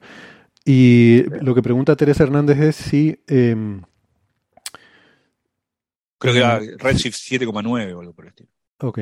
Si no tendríamos que ver también los estadios intermedios. O sea, si estamos viendo un cúmulo que es como un cúmulo actual, pero en sus inicios, si no tendríamos que ver también estadios intermedios. Yo entiendo que sí, vemos cúmulos a Sí, muchos claro, claro, desplazamientos al claro. rojo. Mm. Lo que pasa es que ver esto es muy difícil. ¿eh? Eh, Ver estos cúmulos, a pesar de que sean cúmulos galácticos, requieren de que uno tenga también la suerte, no solamente dispositivos nuevos como para ver rayos tan grandes, sino también que estén densificadas estas cosas para poder verlas, que se magnifiquen debido a cuestiones contingentes de que haya algo en el medio que nos genere eh, lente gravitacional y las podamos ver, es muy difícil. Por supuesto, se tendrían que ver estadios intermedios, pero Mm. lo bueno siempre es, uno puede mirar atrás en el- y ver diferentes estadios, est- estadios de cosas, pero el punto es si uno puede llegar a ver los primeros de todos, a ver cuán atrás uno encuentra estas cosas, pero por, por supuesto uno tiene que ver desde eso hasta todo lo que ocurrió después. Sí, los que son recientes son más fáciles de ver, son cercanos, Claro. están cerca de nosotros. Y cuando nos vamos yendo más atrás, hay dos problemas. Hay un problema que es el corrimiento al rojo de la luz, o sea, que el- una galaxia que emite sobre todo en, en el visible, pues si nos vamos a z igual a 1, eso va a estar al doble de longitud de onda, va a estar en el infrarrojo. Claro. Si nos vamos a z igual a 2, va a estar al triple de longitud de onda, así. Entonces, si nos vamos yendo a z igual a 7, es que se nos ha corrido 8 veces la longitud de onda. Entonces, eh, casi toda la, la luz que vemos de esa galaxia está fuera de lo que podemos observar. Por eso un telescopio como el James Webb, que observa en el infrarrojo, eh, Mm. sobre todo en el infrarrojo medio, nos puede, nos puede mostrar algo de la cola ultravioleta de esas galaxias. ¿no? Entonces, parte del problema es eso, que la luz se nos va a longitudes de onda más largas. Y luego hay otro problema también, que es que con la evolución de la evolución cosmológica, las estructuras se van concentrando, se van haciendo cada vez más compactas.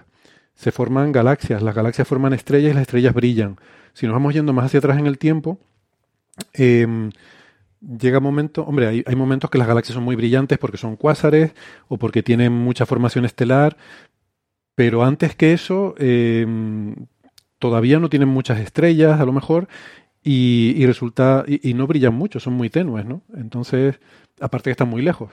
Entonces, juntando todo eso, hace que sea progresivamente más difícil observar cúmulos que están cada vez más lejos en el espacio y más atrás en el tiempo. Pero bueno, respondiendo a la pregunta, sí, todo ese rango intermedio también está ahí y también se observa. Vale, y creo que con esto quizás podemos terminar con una de Cristina Hernández, también aprovechando que están José y Gastón, porque esta es muy teórica. Existe, es curioso, ¿existe alguna dualidad como la de Maldacena de ADS con n más una dimensiones, CFT con n?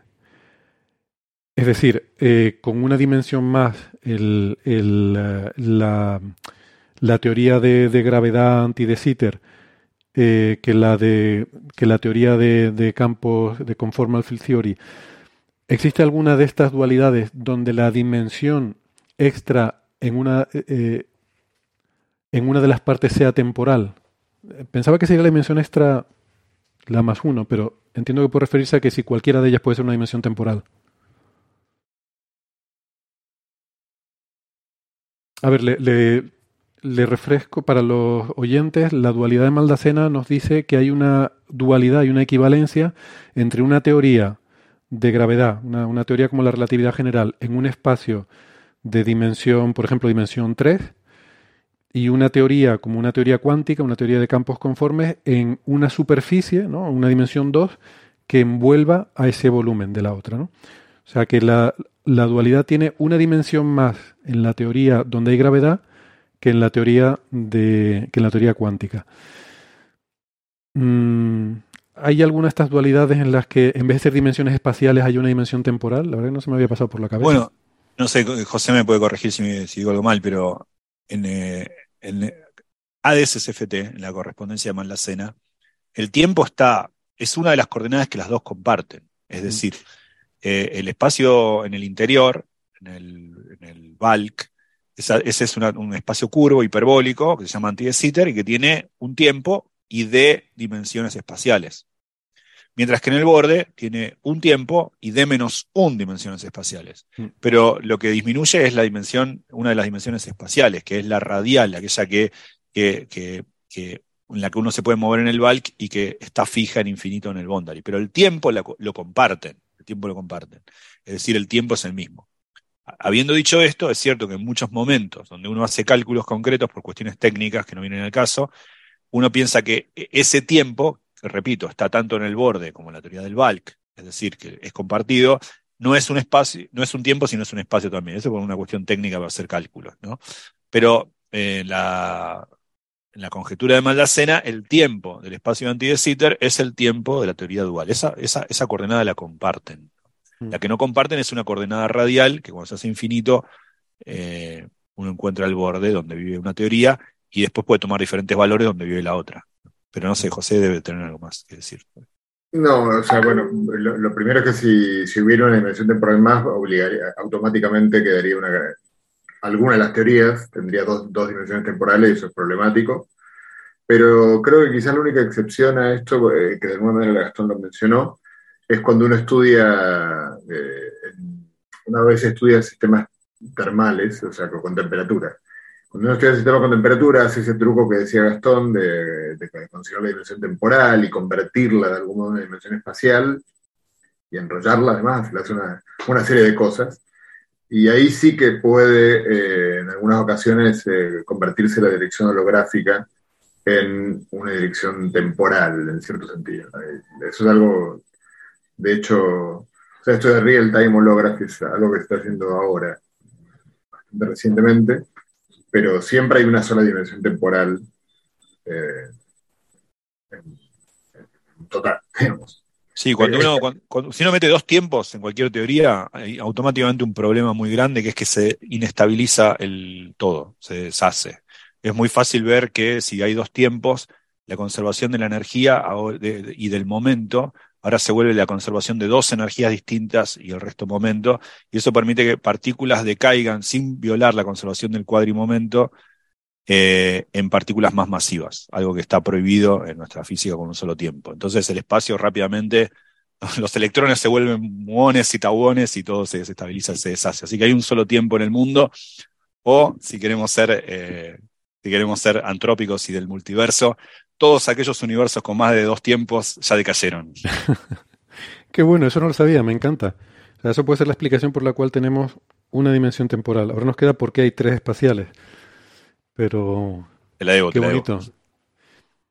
Hay universos con dos tiempos, pero no vale es increíble esto, porque es más fácil explicar, al menos eh, es, come up con una explicación, come out con una explicación de, eh, de por qué hay un solo tiempo y no dos, algo totalmente escurridizo de pensar, que por qué hay tres dimensiones y no cuatro. Sí, pero yo creo que tiene sentido, ¿eh? porque, o sea, pensar por qué hay algo que es uno y no cero, o muchos, uno es un número suficientemente relevante como para que uno pueda decir, no, para que uno. ya, que hablamos, ya que hablamos de Kant, Ahora, podríamos hablar de esto. ¿Por qué tres? tres? Tres es un hay número. hay muchos filósofos que hicieron esa pregunta de por qué hay tres dimensiones en el espacio y no más. Muchos, ¿eh? Muchos, muchas preguntas. O, menos. Bailey, Leibniz, Kant mismo. pregunta, sí, en cuatro dimensiones, si bien eh, o sea, quedarían, creo que no se formarían sistemas planetarios ni Claro, ese, ese, ese es el famoso argumento de, de 1917-18 de eh, Ehrenfest. ¿no? sí, es súper interesante, es súper lindo eso. No querés vivir. Claro, claro.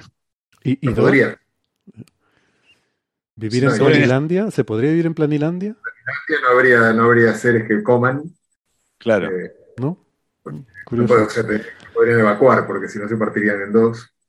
Pero bueno, además la gravedad no, en principio no es dinámica, o sea, tiene, tiene muchos problemas también. Curioso. Eh, Qué bonito, es un tema muy bonito. Bueno, pues nada, eh, con esto lo dejamos por aquí porque solo hay un tiempo y nos lo vamos a consumir todo con Coffee Break y tampoco es plan. Hay que hacer más cosas en la vida. Así que vayan a hacer cosas útiles. José, Gastón, muchas gracias por haber estado aquí. Igual que a toda la tripulación de hoy, a Isa, a Iván, a Jorge, a Mirella. Ha sido un placer. Eh, amigos, amigas oyentes, les es toda, toda, la gente que es necesaria para reemplazar a Francis. Ocho, ¿no? Yo esperaba que no se notara. Yo no iba a decir nada, digo, a ver si no se nota que. Pero había gente por ahí preguntando por el tiempo en Málaga. Mira que, mira que Isa lo dijo en, en Alemania. Estoy hablando del tiempo en Alemania. Y yo, bueno, con esto a lo mejor cuela y nadie se da cuenta de que no está Francis hoy. Pero. No, al principio del, del programa había gente que reclamaba que faltaban los links de lo que estábamos discutiendo. claro. Por cierto, le mandamos un abrazo a Francis. Me llamó como 20 minutos antes del programa diciendo que le había surgido algo. Estaba liadísimo con algo que le había pasado y no podía venir. No parecía nada grave, pero parecía que era como algo de trabajo o algo así. No, no he podido ni almorzar, estamos aquí con un lío. Y bueno, pues nada. Era, tenía, sonaba lío informático, la verdad, por la, la forma de hablar. Espero que sea eso y que lo haya podido resolver y que esté todo bien. Bueno, pues un abrazo para todos, amigos, amigas, oyentes. Hasta la semana que viene. Un abrazo. Chao, chao.